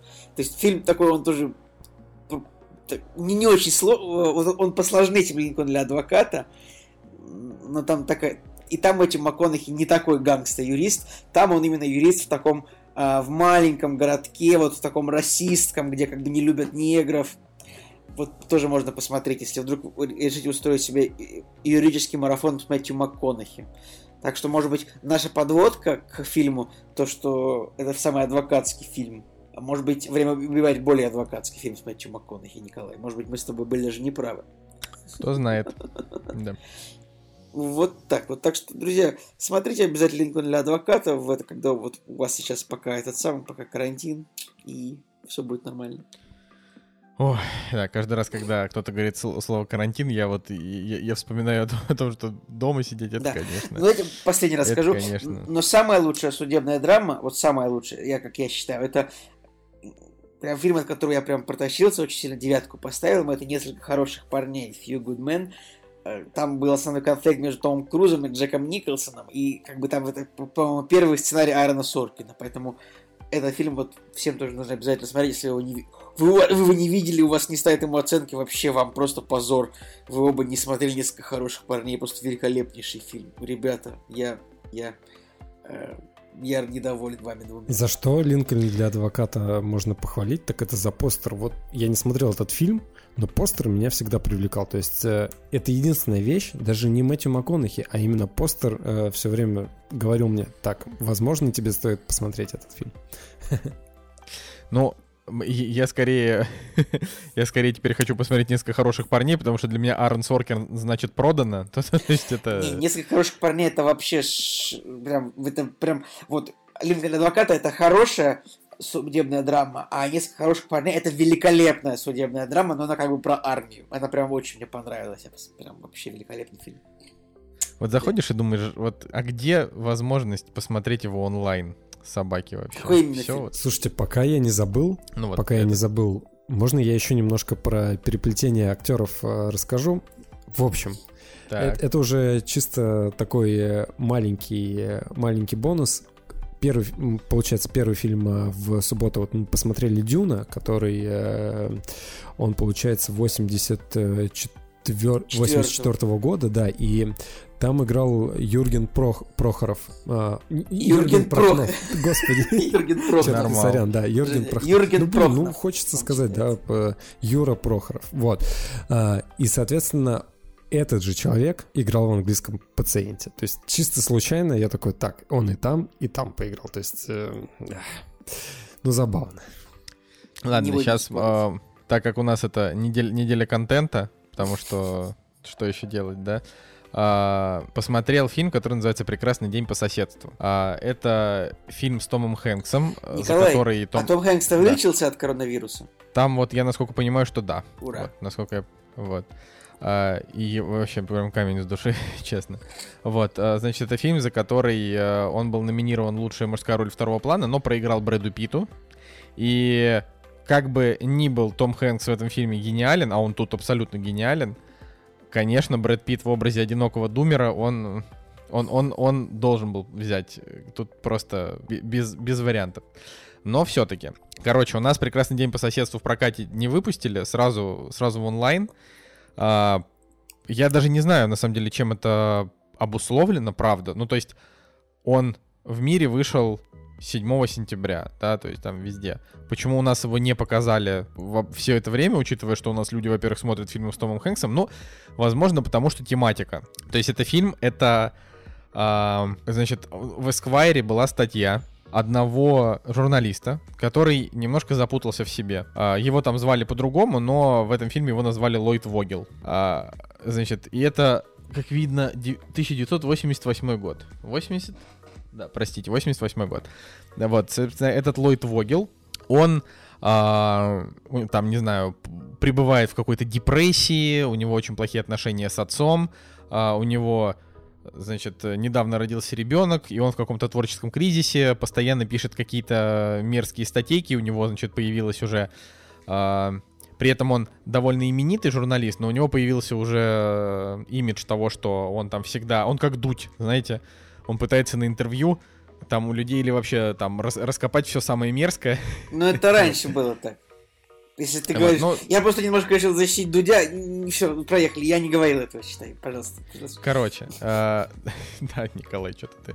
Вот. Э, и главред Esquire на тот момент сказала ему, что нужно, чтобы ты взял интервью у Фреда Роджерса. Так вот, вот Фред Роджерс, он в России вообще никому не известен. А, и, и, соответственно, мне тоже был неизвестен. А, это человек, который очень много лет вел в США передачу для детей. И в этой передаче он затрагивал многие всякие темы.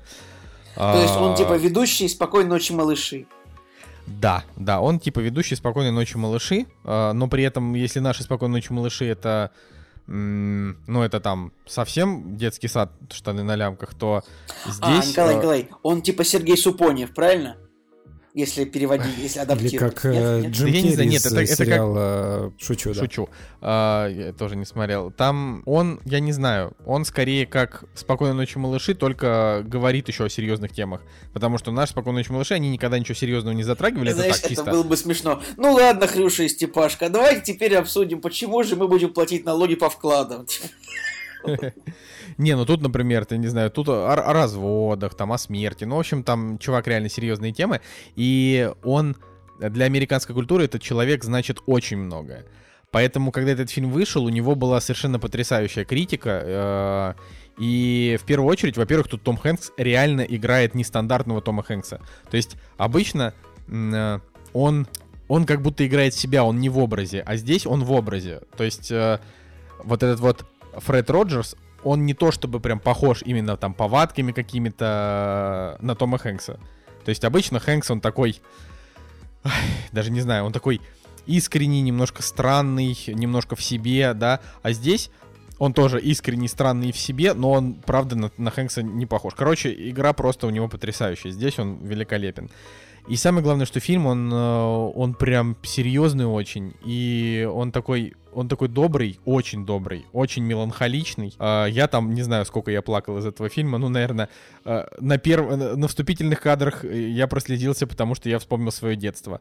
Потом там в середине было несколько очень таких трогательных сцен, когда я понимал, насколько вот этот человек конкретно важен для а, ну вот, для общества, когда он там ехал в метро, и люди пели его песню, это вообще просто момент совершенно потрясающий, вообще аж мурашки. Вот. Ну и концовка там тоже. То есть вот великолепное, охренительное, просто супер-мега кино на 8,5 из 10. Очень крутое. Почему у него стоит 6,8 в нашей... А, в, ну вот в России я не могу понять. Мне То есть интересно, это очевидно... что Николай хотел сейчас сказать. В нашей нет, я, я, хотел, я хотел сказать слово, я хотел сказать слово парадигме, потом я понял, что это не туда. Вот, э, не могу понять, почему в нашей стране вот такая история.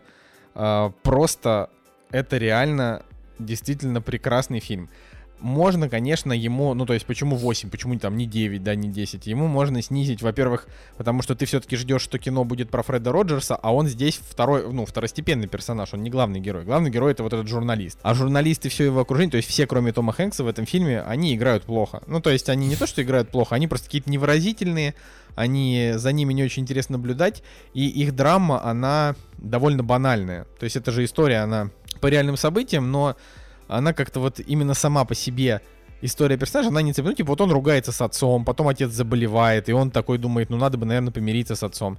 И вот по факту это, эти час 50, они рассказывают о том, как вот этот вот Фред Роджерс вдруг испытал интерес к этому журналисту и как-то вот провел с ним несколько разных встреч, во время которых этот журналист понял, ну, что-то переосмыслил. Тут не было каких-то вот этих переосмыслений в лоб, не было такого, что он такой, теперь я понял.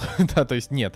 А, но это, это вот, это не байопик, да, это чисто вот э, хорошая такая история по статье. Знаете, как вот был фильм, там, не знаю, Фрост против Никсона, да, то есть это такая короткая история, Но был хороший а, которая... ко- Хороший фильм, да, короткая история, которая там запечат- запечатлевает какой-то отдельный а, кусок из истории там людей. И вот это тоже, это такой небольшой кусок из жизни людей, а, который, ну, для вот, для людей, которые не знают, кто такой Фред Роджерс, это скорее там возможность поностальгировать, ну, опять же, посмотреть на хорошую игру Хэнкса, немножко там прослезиться, вот, и в целом э, это реально доброе кино, почему бы не посмотреть доброе кино, то есть это не драма, она, он не тяжелый, он просто, он такой меланхоличный, А вот, э, но сам по себе он не гениальный, конечно же, то есть там нет каких-то каких открытий, нет такого, что ты, что он закончится, ты такой, вот это вообще было, да, то есть просто, просто вы за ним наверняка проведете хорошо время, и я реально не понимаю, откуда вот это 6,8, то есть что это такое? Вообще, ну, Ну, то не есть знаю. Николай, ну, может быть, потому что а, если ты уделяешь 6,8 в сравнении с американским 7,3, правильно? Ну, потому что для нас непонятно, что это за чувак, например. Ну вот, а- опять же, для нас многие чуваки непонятно, что за чуваки, потому что у нас вообще другая культура, но многим фильмам стоят высокие оценки, поэтому, короче, я тут не буду спорить с э, как бы с, с нашим зрителем. Просто от себя я могу сказать, что это обязательно стоит того. И спасибо онлайн-кинотеатрам, что они не пропустили этот фильм просто, в принципе. То есть э, я, я все думал, выйдет он у нас, не выйдет. В итоге э, он сразу вот пошел. Я, я не знаю, по-моему, в первый день, когда он вышел онлайн, я, или там, или во второй, вот я как узнал об этом, мы сразу же его посмотрели, потому что я его ждал. Вот, э, конечно, кроме Тома Хэнкса, здесь отмечать, ну там, опять же, особо нечего, но он один вот дает, дает такую атмосферу, что это невероятно. Да. Так что мой совет. Женя, Женя, пока слушал, тоже взгрустнул. Ну, я, слушайте, да. ребят, я, я, я, я забыл супер важный факт сказать про свой предыдущий фильм. Мне позволите? Я очень, очень надеюсь, мне позволите. Нет, Слушайте, нельзя. э, э, помните, помните фильм «Драйв»? Э, Да. Вы помните музыку из фильма «Драйв»? Конечно. Тебе Ну, напеть? песню? Ну, давай, Николай, напей. Нет, напой. ни одной не помню. Хорошо. Ну, там, например, возможно? Например, ну там была супер легендарная песня Night Call, типа Не буду ужасно. Но она типа, короче, просто она была очень популярна именно из-за фильма Драйв. Но самое забавное, что она была в фильме Линкольн для адвоката на два месяца раньше Драйва. И как бы и как бы Линкольн для адвоката такой, ну да, ну да, пошел я нахер, это, фильма из, это песня из фильма Драйв. Это нечестно, я считаю. Потому что там тоже в клубе эта песня играет. Ну, как бы вот. Вот все, что я хотел сказать, извините. А что касается, Николай, фильма с Томом Хэнксом, то, ну, я думаю, тебе, конечно, придется постараться, чтобы, если ты будешь как-то, вот, если ты будешь об этом еще писать текст в Телеграме, если ты уже писал. Я вот, уже, уже, уже выпустил его, Прости, да. значит, я да, выпустил, хорошо. Тебе придется постараться, чтобы люди посмотрели фильм, потому что именно по сюжету он, да, он с трудом продаваемый для русского зрителя, нужно с этим посмириться. Ну, опять же, я никого и не заставляю, просто я тут еще себе на днях купил книжку, которая называется что-то правила, п- правила жизни по Тому Хэнксу, что-то такое, где это просто книжка там на, не знаю, на 300 страниц, в которой рассказывается история его жизни и типа принципы его отношения к жизни. Какой-то его, видимо, поклонник написал. Вот, и ее издали, и что-то мне вот захотел, захотелось. Так что, опять же, том Хэнкс это, как я уже много лет говорю, это там, не знаю, мой любимый актер, наверное, если так вот по- по- подумать. Поэтому для меня вот важно все, в чем он снимается. Я очень расстраиваюсь, когда он снимается во всякой антироссийской пропагандистской хреноте. Что- А в чем он снимался? Напомни, пожалуйста. ну, был там какой-то фильм с что-то с рейтингом 5 у нас и 7 в Америке, что-то какой-то такой. Это я уже и не припомню. Но для, для меня просто Том Хэнкс, он это, это не враг, да, это, это как бы человек, во-первых, э, я очень люблю его сборник рассказов, который вот я там прочитал пару лет назад, просто великолепный.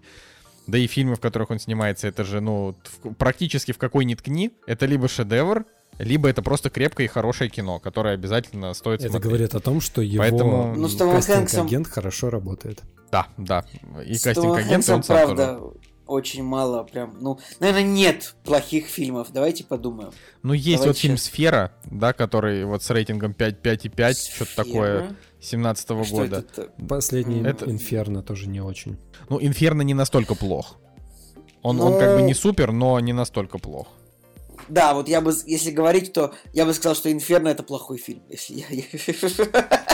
Ну, он не Ну, настолько плохой. Давай так, тут он не виноват, потому что все-таки он уже играл третий фильм, да, в этом самом, э, в этой, в этой трилогии. Тут, наверное, нельзя предъявить, потому что вот если бы Код да Винчи был плохой, можно было бы ругать, но Код да Винчи-то он сносный, в принципе. Да и Ангелы и Демон, я, я люблю прям Ангелов и Демонов. А то, что Инферно, ну там уже получилось, скажем так, э, прицепом, наверное. А, вот есть фильм, э, который с ним плохой, ну, типа, по мнению там нашего зрителя, это фильм называется «Война Чарли Уилсона». У нас там ему стоит Тоже про 5,3 какого-то сенатора, да, американского фильм, по-моему. Это, да, про, значит, во время афганской войны конгрессмен от Техаса Чарльз Уилсон организовал финансирование тайной операции ЦРУ по поставке оружия силам афганского сопротивления. То есть это... Ну, они там, видимо, воевали против советских солдат, правильно? Поэтому фильм Ну, рейтинг конечно, 5,3, конечно. Потому что на MDB рейтинг 7,0, типа. Да. Ну да, естественно. Я, я, я же это, Ну да. именно это я и сказал. Но, типа, мне, мне такое... Мне такое не нравится, я такое не люблю, Слушайте, поэтому смотреть А, не а хочу. смотрел кто-нибудь фильм «Филадельфия», за который Оскар? Я смотрел, я А смотрел фильм почему, Николай, у тебя стоит оценка 3 фильма «Филадельфия» на кинопоиске? Потому что фильм «Филадельфия», он крайне, как бы это сказать... Короче, он какой-то не стоящий ни в хрена. То есть я вообще, на самом деле, вот... Я супер люблю фильмы там... э, с- Во-первых, это судебная драма. Судебная драма тоже, «Филадельфия» это э, о чем сегодня говорили. Плюс еще Том Хэнкс, Дензел Вашингтон, еще Антонио Бандерас. Думаешь, клево, там еще немножко такая тема геев, то есть там Том Хэнкс играет гея, и ты такой думаешь, блин, ну это, наверное, должен быть интересный фильм. Я от него ждал чего-то в духе Харви Милка, честно говоря. А он оказался очень бескостный, местами прям фейспалмовый и туповатый. Э, то есть я, вот помню, что у меня он прям негатив вызвал. Слушайте, можно я тоже закончу уже, э, на самом деле, с просмотром своих фильмов? Тоже короткой строкой, просто мы начали говорить про плохие фильмы. Так вот, а, хотел, очень, очень хочется добавить, потому что так- такую бурю эмоций вызвал просмотр мультфильма, который называется «Отважный маленький тостер». Просто, ребят, вот чтобы вы понимали, мы посмотрели «Дюны» Линча. А, я про, про этот фильм сейчас не буду говорить, ну, вы понимаете, что это Линч, а, вы понимаете, что это фантастика, и э, от этого фильма примерно понимаете, какие можно эмоции получить. Так вот, мы посмотрели этот фильм, и дальше на, на, на, на наш выбор пал мультфильм, который называется «Отважный маленький тостер».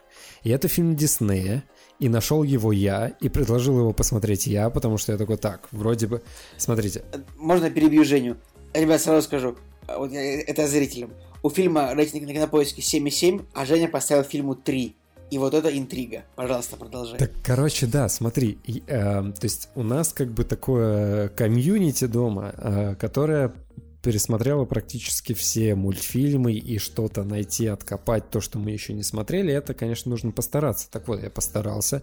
Я смотрю так, это Дисней, классическая рисовка. а в похожих фильмах есть истории игрушек и персонажи какие-то на превью более-менее интересные, и оценки у него огромные. Ну, не огромные, ну ладно, 7,6 и 7,3, ну, вроде бы как бы друзья по интересам, оценки 8, 9, 7, 7. И, в общем, эм, после Дюны, да, э, ну, мы такие думаем, ну, сейчас мы посмеемся, может быть, переживем какие-то э, хорошие эмоции, потому что это все-таки диснеевский мультфильм. И, в общем, мы начинаем смотреть. А, и, друзья, такой дресни я реально давно не видел. Ощущение, что если бы Линч захотел снять детский мультфильм, он бы его снял и, и при этом, не, не знаю, укурился, и у него получилось бы плохо.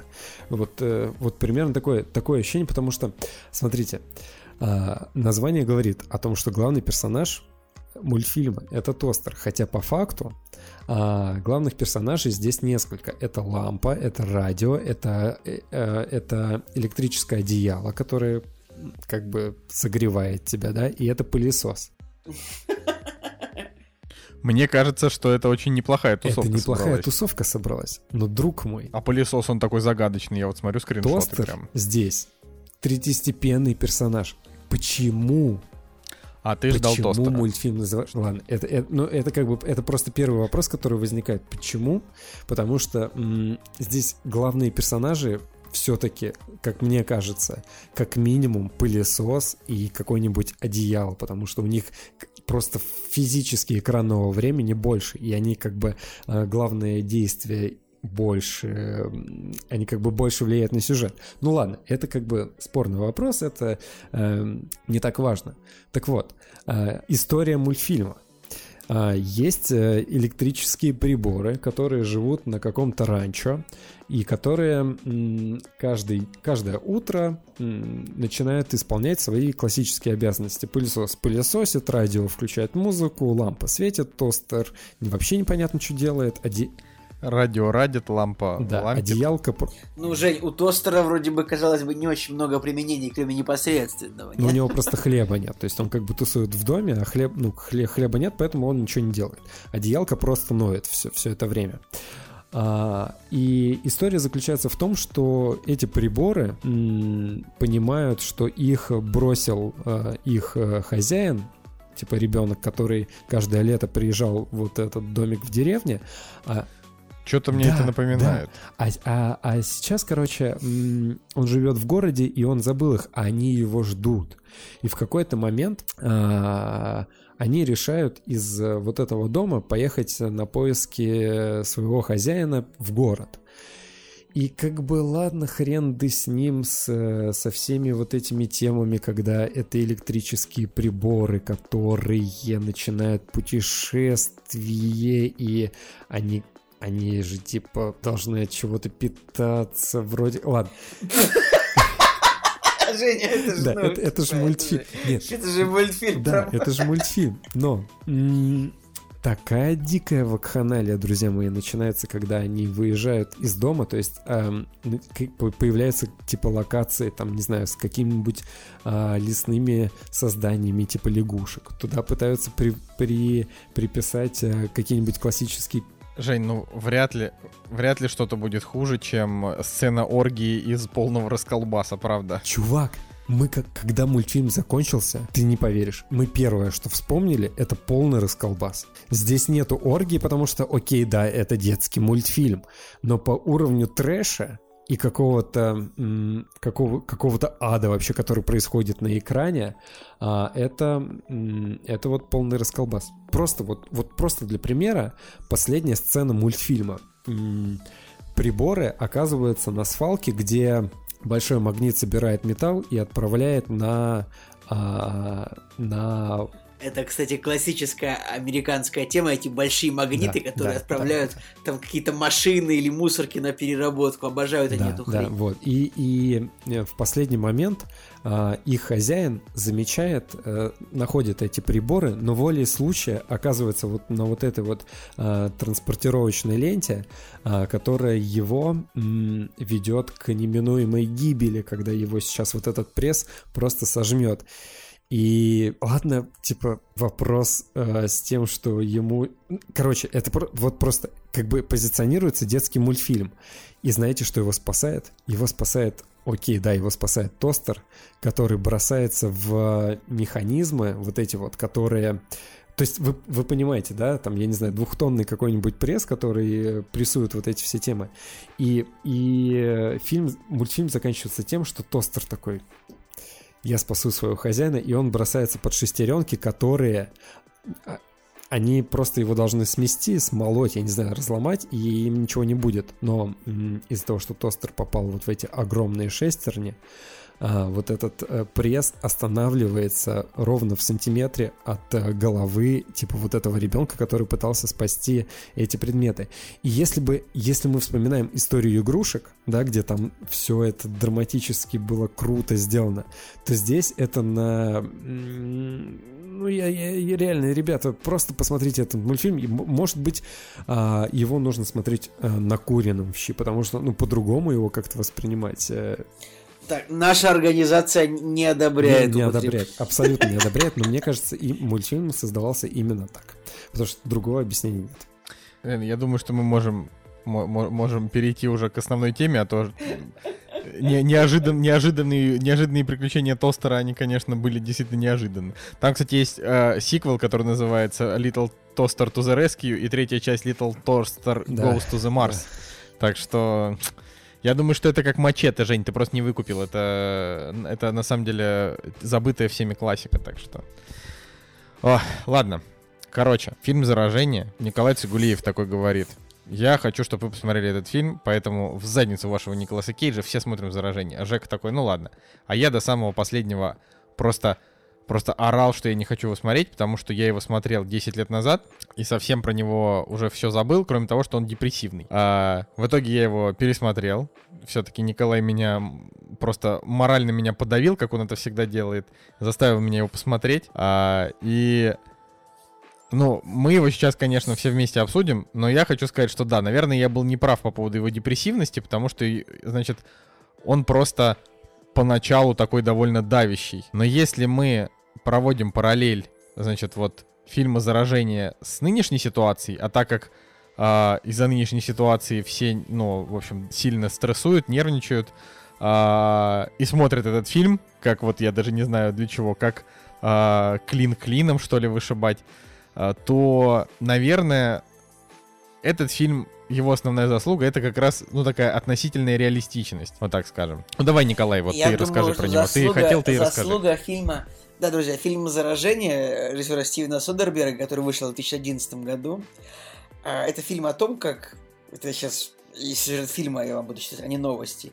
А это фильм о том, как э, где-то в Китае примерно э, появляется вирус, Значит, человек им заражается, приезжает домой в Америку, заражает всех, вирус начинает распространяться э, по Америке, по миру, и, в общем, нам показывается о том, как службы, как одновременно как э, службы пытаются соблюдать карантин, держать распространение новостей, как медики пытаются придумать вакцину, э, как простые люди же в этом случае живут, и, в общем, заслуга этого фильма в том, что это, ну, частично, местами это капец, как похоже на то, что происходит вот, ну, у нас сейчас.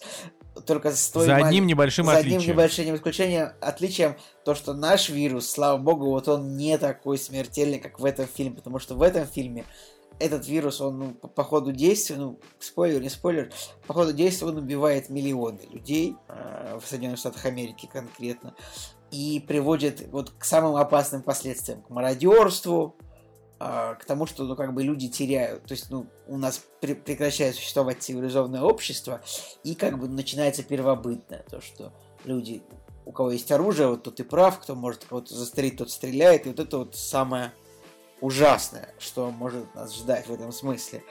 А, и как бы, ну, просто удивительно, как фильм снятый когда-то, ну, как бы, как бы фантастика, да, ну, считай, как бы фантастика на самом деле. Научная, но фантастика. Э, удивительно, как он ну, стал актуален вот сейчас, когда произошло а, то, что происходит. Как бы... Да, слушай, но с точки зрения реалистичности круто показано его, как вирус э, распространяется, его первоисточник, и как э, вот это вот заражение происходит от, от одного носителя к другому. Вообще вопросов нету, да, действительно. Единственное, действительно преувеличение того, что, во-первых, да, численность э, умерших и заразившихся э, с данной, с нашей реальной ситуацией, она там в десятки раз больше. Так это не имеет фильм никакого отношения да, к ситуации. Это, был снят нет. 10 лет назад. Это же не я, фильм по мотивам. Я понимаю. По, по я мотивам. просто к тому, что когда ты начинаешь смотреть фильм и начинаешь э, э, как бы транслировать его на текущие реалии, ну, потому что, ну, с точки зрения а, распространения вируса, да, там сказано про летучих мышей и бла-бла-бла и все такое. Ну, это вообще прям невероятное То есть, попадание. да, это же попадание. Ну, просто, я просто к тому, что сам вирус, да, его показали здесь именно как, не знаю, как э, просто что-то, нечто сверхмощное, да, люди, э, потом, если я правильно понял, да, он поражает мозг, потому что там, типа, делали лоботомию врачи, да, и они такие, о, господи, что это? И это вообще жесть. И люди... Все да, верно. и люди как бы умирали там в течение нескольких суток в жутком каком-то эпилептическом припадке, да, э, здесь все-таки налицо именно кинематографичное такое преувеличение, а, чего в реальности это, конечно же, вот сейчас у нас нет. И, да. Но прототипом этого вируса, как я вычитал, значит, является вирус Непах, который, э, значит, в 99 году открыли в Малайзии. Э, и с тех пор произошло еще 12 вспышек такого вируса. Все произошли в Южной Азии. Тоже тоже был опасный, и э, там летальность у него была от 40 до 75 процентов у, у того вируса, потому что у вируса в этом фильме там была там больше 20 процентов, а, и он был такой же прилипучий, как вот э, наш... Э, наш родной. Как бы наш родной, да, вирус. Вот, и там самое крутое в, это, в этом фильме, потому что я ему поставил 7, не то чтобы... Я вообще как-то вот Содерберг, конечно, режиссер такой, у него либо у него либо, либо кино бодрое, но таких фильмов всего там три, а, либо оно очень такое сухое. То есть вот у него есть фильм вот «Заражение», у него есть фильм с Кэтрин Зетти Джонс, как же он называется? Ай, господи. Трафик? Вот, нет, нет, не трафик, у него... Сейчас, сейчас я вам скажу, чтобы побочный эффект у него есть фильм, у него есть Uh, допустим, фильм «Удача Логана», вот я смотрел, да, там из, из, из последних вот этих Это когда картин. он говорил, что уходит, Они все а очень потом сухие. Не, не ушел. Да, да, да. Вот заражение, он такой же, он сухой, но у заражения очень такой, не, такие нервирующие первые 40 минут, то есть там первые 40 минут фильма, а фильм на самом деле 100 минут всего идет. А, там прям вот это вот идет а, распространение вируса. Николай, с Кэтрин Зетти Джонс это трафик все-таки. Нет, я, есть еще фильм «Побочный эффект», он тоже с Кэтрин Зетти Джонс. ну ладно. Вот. А, и Самое, конечно, вот в этом фильме гениальное, за что ему просто вот бал можно сверху, это вот последние две минуты. Последний послед... финал вообще просто, просто он да. просто разрывает. Я на самом деле, блин, вот именно как вот в начале фильма еще акцентируется на то, как все все трогают там. Мне так не А там весь фильм так. Да. Если ты не Мне... если ты заметил, там даже в конце, когда, ну, короче, там вот в конце, когда уже происходит все, что там могло произойти, там стоят люди в аэропорту, и там вот видно, что один что-то уронил, второй поднял, значит, это все облапал, передает другому, и другой такой, да, спасибо, берет. То есть это, это кино о том, что если такой вирус реально начнется, скорее всего, все примерно так и произойдет. Да. Потому что... Ребята, вообще ничего нельзя трогать. Просто после этого фильма такая паранойя. Ну, то есть, вот ты что-нибудь потрогаешь, а кто-то потрогал, заражен. Господи, нет. А, а еще вот, ну, нам там показывается, да, там, вот, я такой думаю, блин, сколько же раз мне готовили еду какие-нибудь азиатские повара, Николай. Вот представляешь, вот, а вот мы знаем, как все происходит. Этот фильм отличная да это все... антиреклама вообще Китая. Ну я не, я вообще так скажу, что, э, конечно, когда я его смотрел, и понимаю, что происходит сейчас, я такой думаю, блин, как хорошо, что мы все-таки успели съездить в Гонконг и посмотреть. Да, вот мы его, там еще вот, там еще в фильме, там уже Гонконг и Макао, там Николай прям по нашему с тобой маршруту вся эта история происходила. И, и я просто, я просто такой думаю, блин, вот Uh, честно говоря, вряд ли мне в ближайшие годы захочется туда, туда лететь. Uh, но уже, уже и не надо, уже два, дважды я там побывал нормально.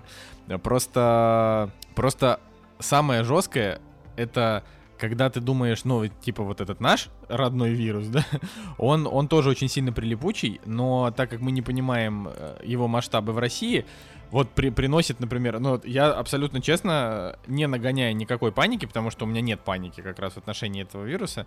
А, я просто слежу за теперь за своим поведением, и я вот смотрю, если нам что-то приносит курьер, то вот он приносит, мы это берем у него из рук, мы это достаем, потом я иду, мою руки, ну, то есть, нет, я, значит, выкидываю пакет или там складываю его куда-то, потом иду мою руки, только потом уже трогаю то, что, при, то, что вот уже внутри принес курьер. Я понимаю, что это не, не обязательно поможет, потому что до того, как какой-нибудь продукт из какой-нибудь перекрестка приедет к нам домой, его еще успеет потрогать сборщик, его еще успеет потрогать тот, кто его выкладывал на прилавок, тот, кто его привез. Но становится как-то хоть немножко поспокойнее. Но вообще это вот реально следите за... Вот, то есть смотришь фильм десятилетней давности, и там вот все, что в нем говорят, то нам говорят и сейчас. То есть там говорят, никого не, никого не трогайте, ни с кем не контактируйте. Мо- мойте руки, да. там, не собирайтесь, вот, ну вообще. Да, да, да. Мойте, там люди пользуются этим, ну вот, э, значит, там, не знаю, сметают э, с прилавков э, там продукты, санитайзерами пользуются, да, то есть это вот э, в этом плане он, конечно, сейчас он а, выглядит актуальнее и, соответственно, интереснее, чем 10 лет назад. То есть вот 10 лет назад это просто был очередной э, фильм Стивена Содерберга, который такой немножечко занудный в середине, с провисами, э, вот, а сейчас он, он, сейчас он более захватывающий, вот так Сейчас, что. конечно, учитывая то, что на этот фильм смотрят, да, э, и как бы Содерберг такой думает, да, я снял это дерьмо, это я разбираюсь, я знаю, как все будет, я знал, как все будет. Типа вообще, наверное, было бы интересно какое-нибудь интервью с ним почитать по этому поводу в данный момент. Слушайте, по, по поводу минусов, Нам... на самом деле, еще хотел сказать э, к этому фильму. Ну, то есть, чего мне вот лично не хватило? Э, да, круто было интересно посмотреть за тем, э, как он начинает распространяться и так далее. Но лично мне немножко показалась лишним тема а, вот этих семейных отношений, да, в самом начале немножко такая какая-то... То есть личный интерес, вот мой личный интерес, было больше мне было больше интересно посмотреть за паникой вот этой людей, да, как она начинает прогрессировать от э, как, каких-то небольших стадий до, а, до вот э, того, что происходит в фильме. Но этого было так мало, на мой взгляд, да, и, и вот эта паника, она достаточно резко включилась, то есть э, э, не было какого-то вот восходящей, восходящей, восходящей, восходящей, нагнетающей ситуации, когда вот, ну, вот этот саспенс бы нагнетался, а, был вот этот момент, знаешь, когда поиск еды, когда вот еды нету, или а, там буквально один момент был, когда уже в магазине было страшно к чему-то, да, прикасаться. И вот таких вот мелочей хотелось все больше и больше и больше, а они в какой-то момент э, просто выключались и переключались на другую сюжетную линию, ну тут вообще фильм в этом плане, он камерный такой немножко. То есть здесь на фоне происходит э, тотальный какой-то да, адос. Да, да. А, а в основном на переднем плане личные истории. Проблема в том, что все эти личные истории, они довольно суховаты. Согласен. Единственный персонаж, которому я реально сопереживал, вот реально сопереживал весь фильм, то есть как весь фильм, часть фильма, это Кейт Уинслет, потому что она вот прям... Ну, то есть, во-первых, Кейт Уинслет это прекрасная актриса, она всегда играет хорошо. Во-вторых, у нее персонаж такой действительно интересный, но, к сожалению, ее персонаж очень, очень резко оборвался. Я реально самый интересный персонаж, Поэтому... который просто исчезает. Э, как по щелчку Таноса. Я такой думаю, блин, ага, ребят, ну, ага, ну ребят, вообще. реально интересно, как бы. Нет, интересно с девочкой, да, ну, ну то есть, но это уже, это уже какой-то сайт-кик вообще, то есть вот эта вот история, когда она не может э, пойти там повстречаться с парнем или еще с чем-то, блин, да, это круто, но в масштабах этого фильма, ну то есть в масштабах того, что происходит вообще на планете, это какая-то, блин, маленькая козявка, которую, на которую не интересно. Ну, ну нужно же показать да. Жизнь козявки. Да, да, да, нужно. Но вот реально, просто в какой-то момент тебе начинают показывать действительно интересные моменты. А, ну, опять же, да, субъективные и потом переключается на какие-то вот эти вот ветки, которые уже не так впечатляюще выглядят на фоне того, что тебе только что там, допустим, 5 минут назад показали. А с Джудом Лоу тоже, на самом деле, интересный, перс... ну, вообще, тематика персонажей интересная, да, люди, которые спекулируют там на всех этих э, вопросах, э, общей паники и так далее. Но тоже почему-то какое-то двоякое ощущение от всего этого. То есть, как будто искус... Да потому что все, все как-то сухо, суховато, да. не знаю. Да, вот, э, с одной стороны интересно, с другой стороны что-то вот не докрутили. Так у фильма и рейтинги-то не супер высокие. То есть у него там 6,4 кинопоиск, 6,7 MDB. Э, Но критикам что... понравился. Критикам понравился, да. Ну вот Николаю, смотрю, тоже он понравился прям ну, больше, я, чем я, нам. Я восьмерку поставил, ну, за пророчество, как бы. Так фильм на 7, правда, но как бы вот, мне он впечатлил. То есть и за финал прям 0,5 балла набрасываю. Да, да, финал, финал правда хороший, потому что от финала немножечко безысходно становится. И вообще, э, и после этого фильма, и вообще в, в нынешней вот нашей мировой ну, вот ситуации... вы же все там заметили, момент отфиксировали то, что бульдозеры, которые ехали, это были бульдозеры, в которой работ... компании, в которой работала Гвинет Пелтер. Да, да, да, там такой акцент. Вот, Николай, а вот это я не понял. Вот, это же это очень же важный акцент. акцент был то есть... в конце такой. Главное, Николай, ты вот не отфиксировал, а бульдозеры, которые ехали, это были э, ее компания бульдозеры. Поэтому вот такие вот при приколы. Это не... Тут просто вот я, я не договорил, что хорошо, что нынешний вирус реально не настолько летальный, потому что правда. То есть он, опять же, он довольно сильно летальный, и каждый день, когда читаешь всякие новости там всякие новости, короче, становятся прям печально от того, что происходит. Uh, но если бы было вот как описано в заражении, как, как это снято, тут, тут бы не было вопросов о том, брать ли у курьера что-то из рук. Нет, я бы просто запечатал свою квартиру к чертям собачьим бы и, не знаю, и худел. Все. Просто пока, пока не пройдет. Я, кстати, пока смотрел фильм, э, вот это, вот когда я смотрел фильм, э, там было в мире, то я начал смотреть фильм, было 159 зараженных тысяч. Когда я закончил, было уже 185, что-то такое. А на данный момент вот уже у нас э, на запись подкаста 458 тысяч. Ну, друзья, вот такие вот дела. Ай, да, но так как мы в самом начале сказали, что мы островок позитива, э, я надеюсь, что... Нет, позитив очень большой в том, что, правда, у нас вот у нас все так же, как у Содерберга, за одним важным моментом. Наш вирус, он не такой злой. Да. Но если когда-нибудь возникнет вот такой же, такой же злой вирус, э, я думаю, что просто к следующему вирусу, а они неизбежны. То есть рано или поздно на нашем веку будут, будет еще не один такой вирус. А, ну, я надеюсь, что не будет, но, скорее всего, будет не один. Э, надеюсь, что люди уже, ну, там, не знаю, те же китайцы, они не будут позволять э, своей, всей, всей стране э, тусоваться, значит, во время китайского Нового года, э, не знаю, ездить в другие страны ко всем своим родным и прочее, а просто в первые же, там, не знаю, пять дней все так же закроют и все, и вирус прям там и, и умрет там, там же и задохнется, потому что... Ну, я говорю, это как если представить себе, что какая-нибудь Эбола, потому что она очень жесткая, да, перекинется на, там, на, на, на, на континенты вне, вне Африки, и все. вот, это, вот, вот вам, пожалуйста, это начнется задница. Вот, а... А вот эта вот история, которая у большинства людей, то есть он очень заразный, но большинство людей ее переносит даже не замечая, что она у них есть. Тот же Том Хэнкс, да и прочее, то есть в легкой форме. Вот у принца Чарльза обнаружили тоже, ну, пока тут, мы э, тут, тут тоже это дискуссионно. Многие жалуются, что это прям больно и очень плохо для всего организма, поэтому давайте не будем. Ну, короче, короче да. главное бери, берегите друг друга, вот, берегите себя, это, это, это очень важно. Но кино Э, можно посмотреть, я э, там в телеге у себя написал, что э, кино про всякие эпидемии и вирусы нужно смотреть только если у вас нет прям серьезных депрессивных настроений в отношении сложившейся ситуации. В ином случае не нужно смотреть фильм «Заражение», правда. Потому что он может прям пригрузить, вот так вот. А если, если вам норм, да, если вы там не, не, не в этой, не в истерии в какой-то, если вас самих, не дай бог, это никак не затронуло, то можно, можно глянуть, но какого-то шедевра ждать тут не стоит, мне кажется. Просто, ну вот. Просто удивительно, насколько все проходит по такому сценарию, да, такому похожему. Такие вот дела. Ну, друзья, еще раз, мы напоминаем, что все-таки мы островок позитива.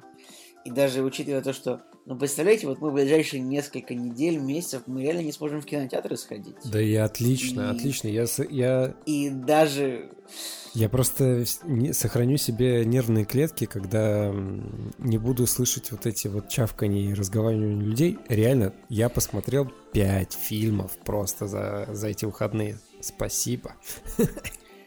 Но я не знаю, как Николай сможет без начос смотреть кино.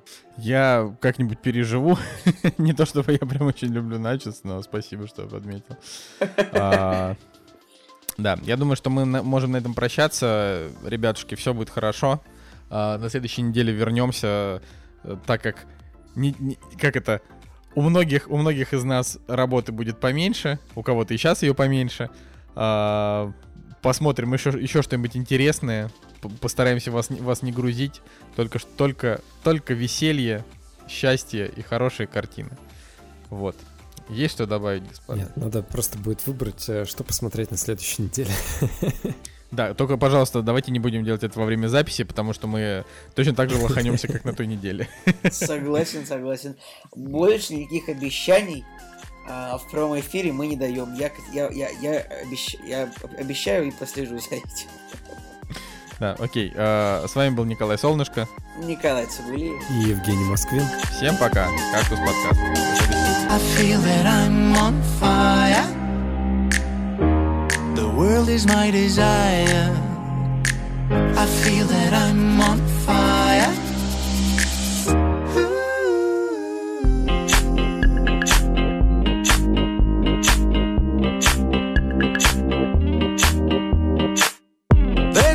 I'm strong enough to reach that state I've dreamed of. It's gonna happen, and I will do what I can just to be a better man The heat is getting higher. I feel that I'm on fire. The world is my desire.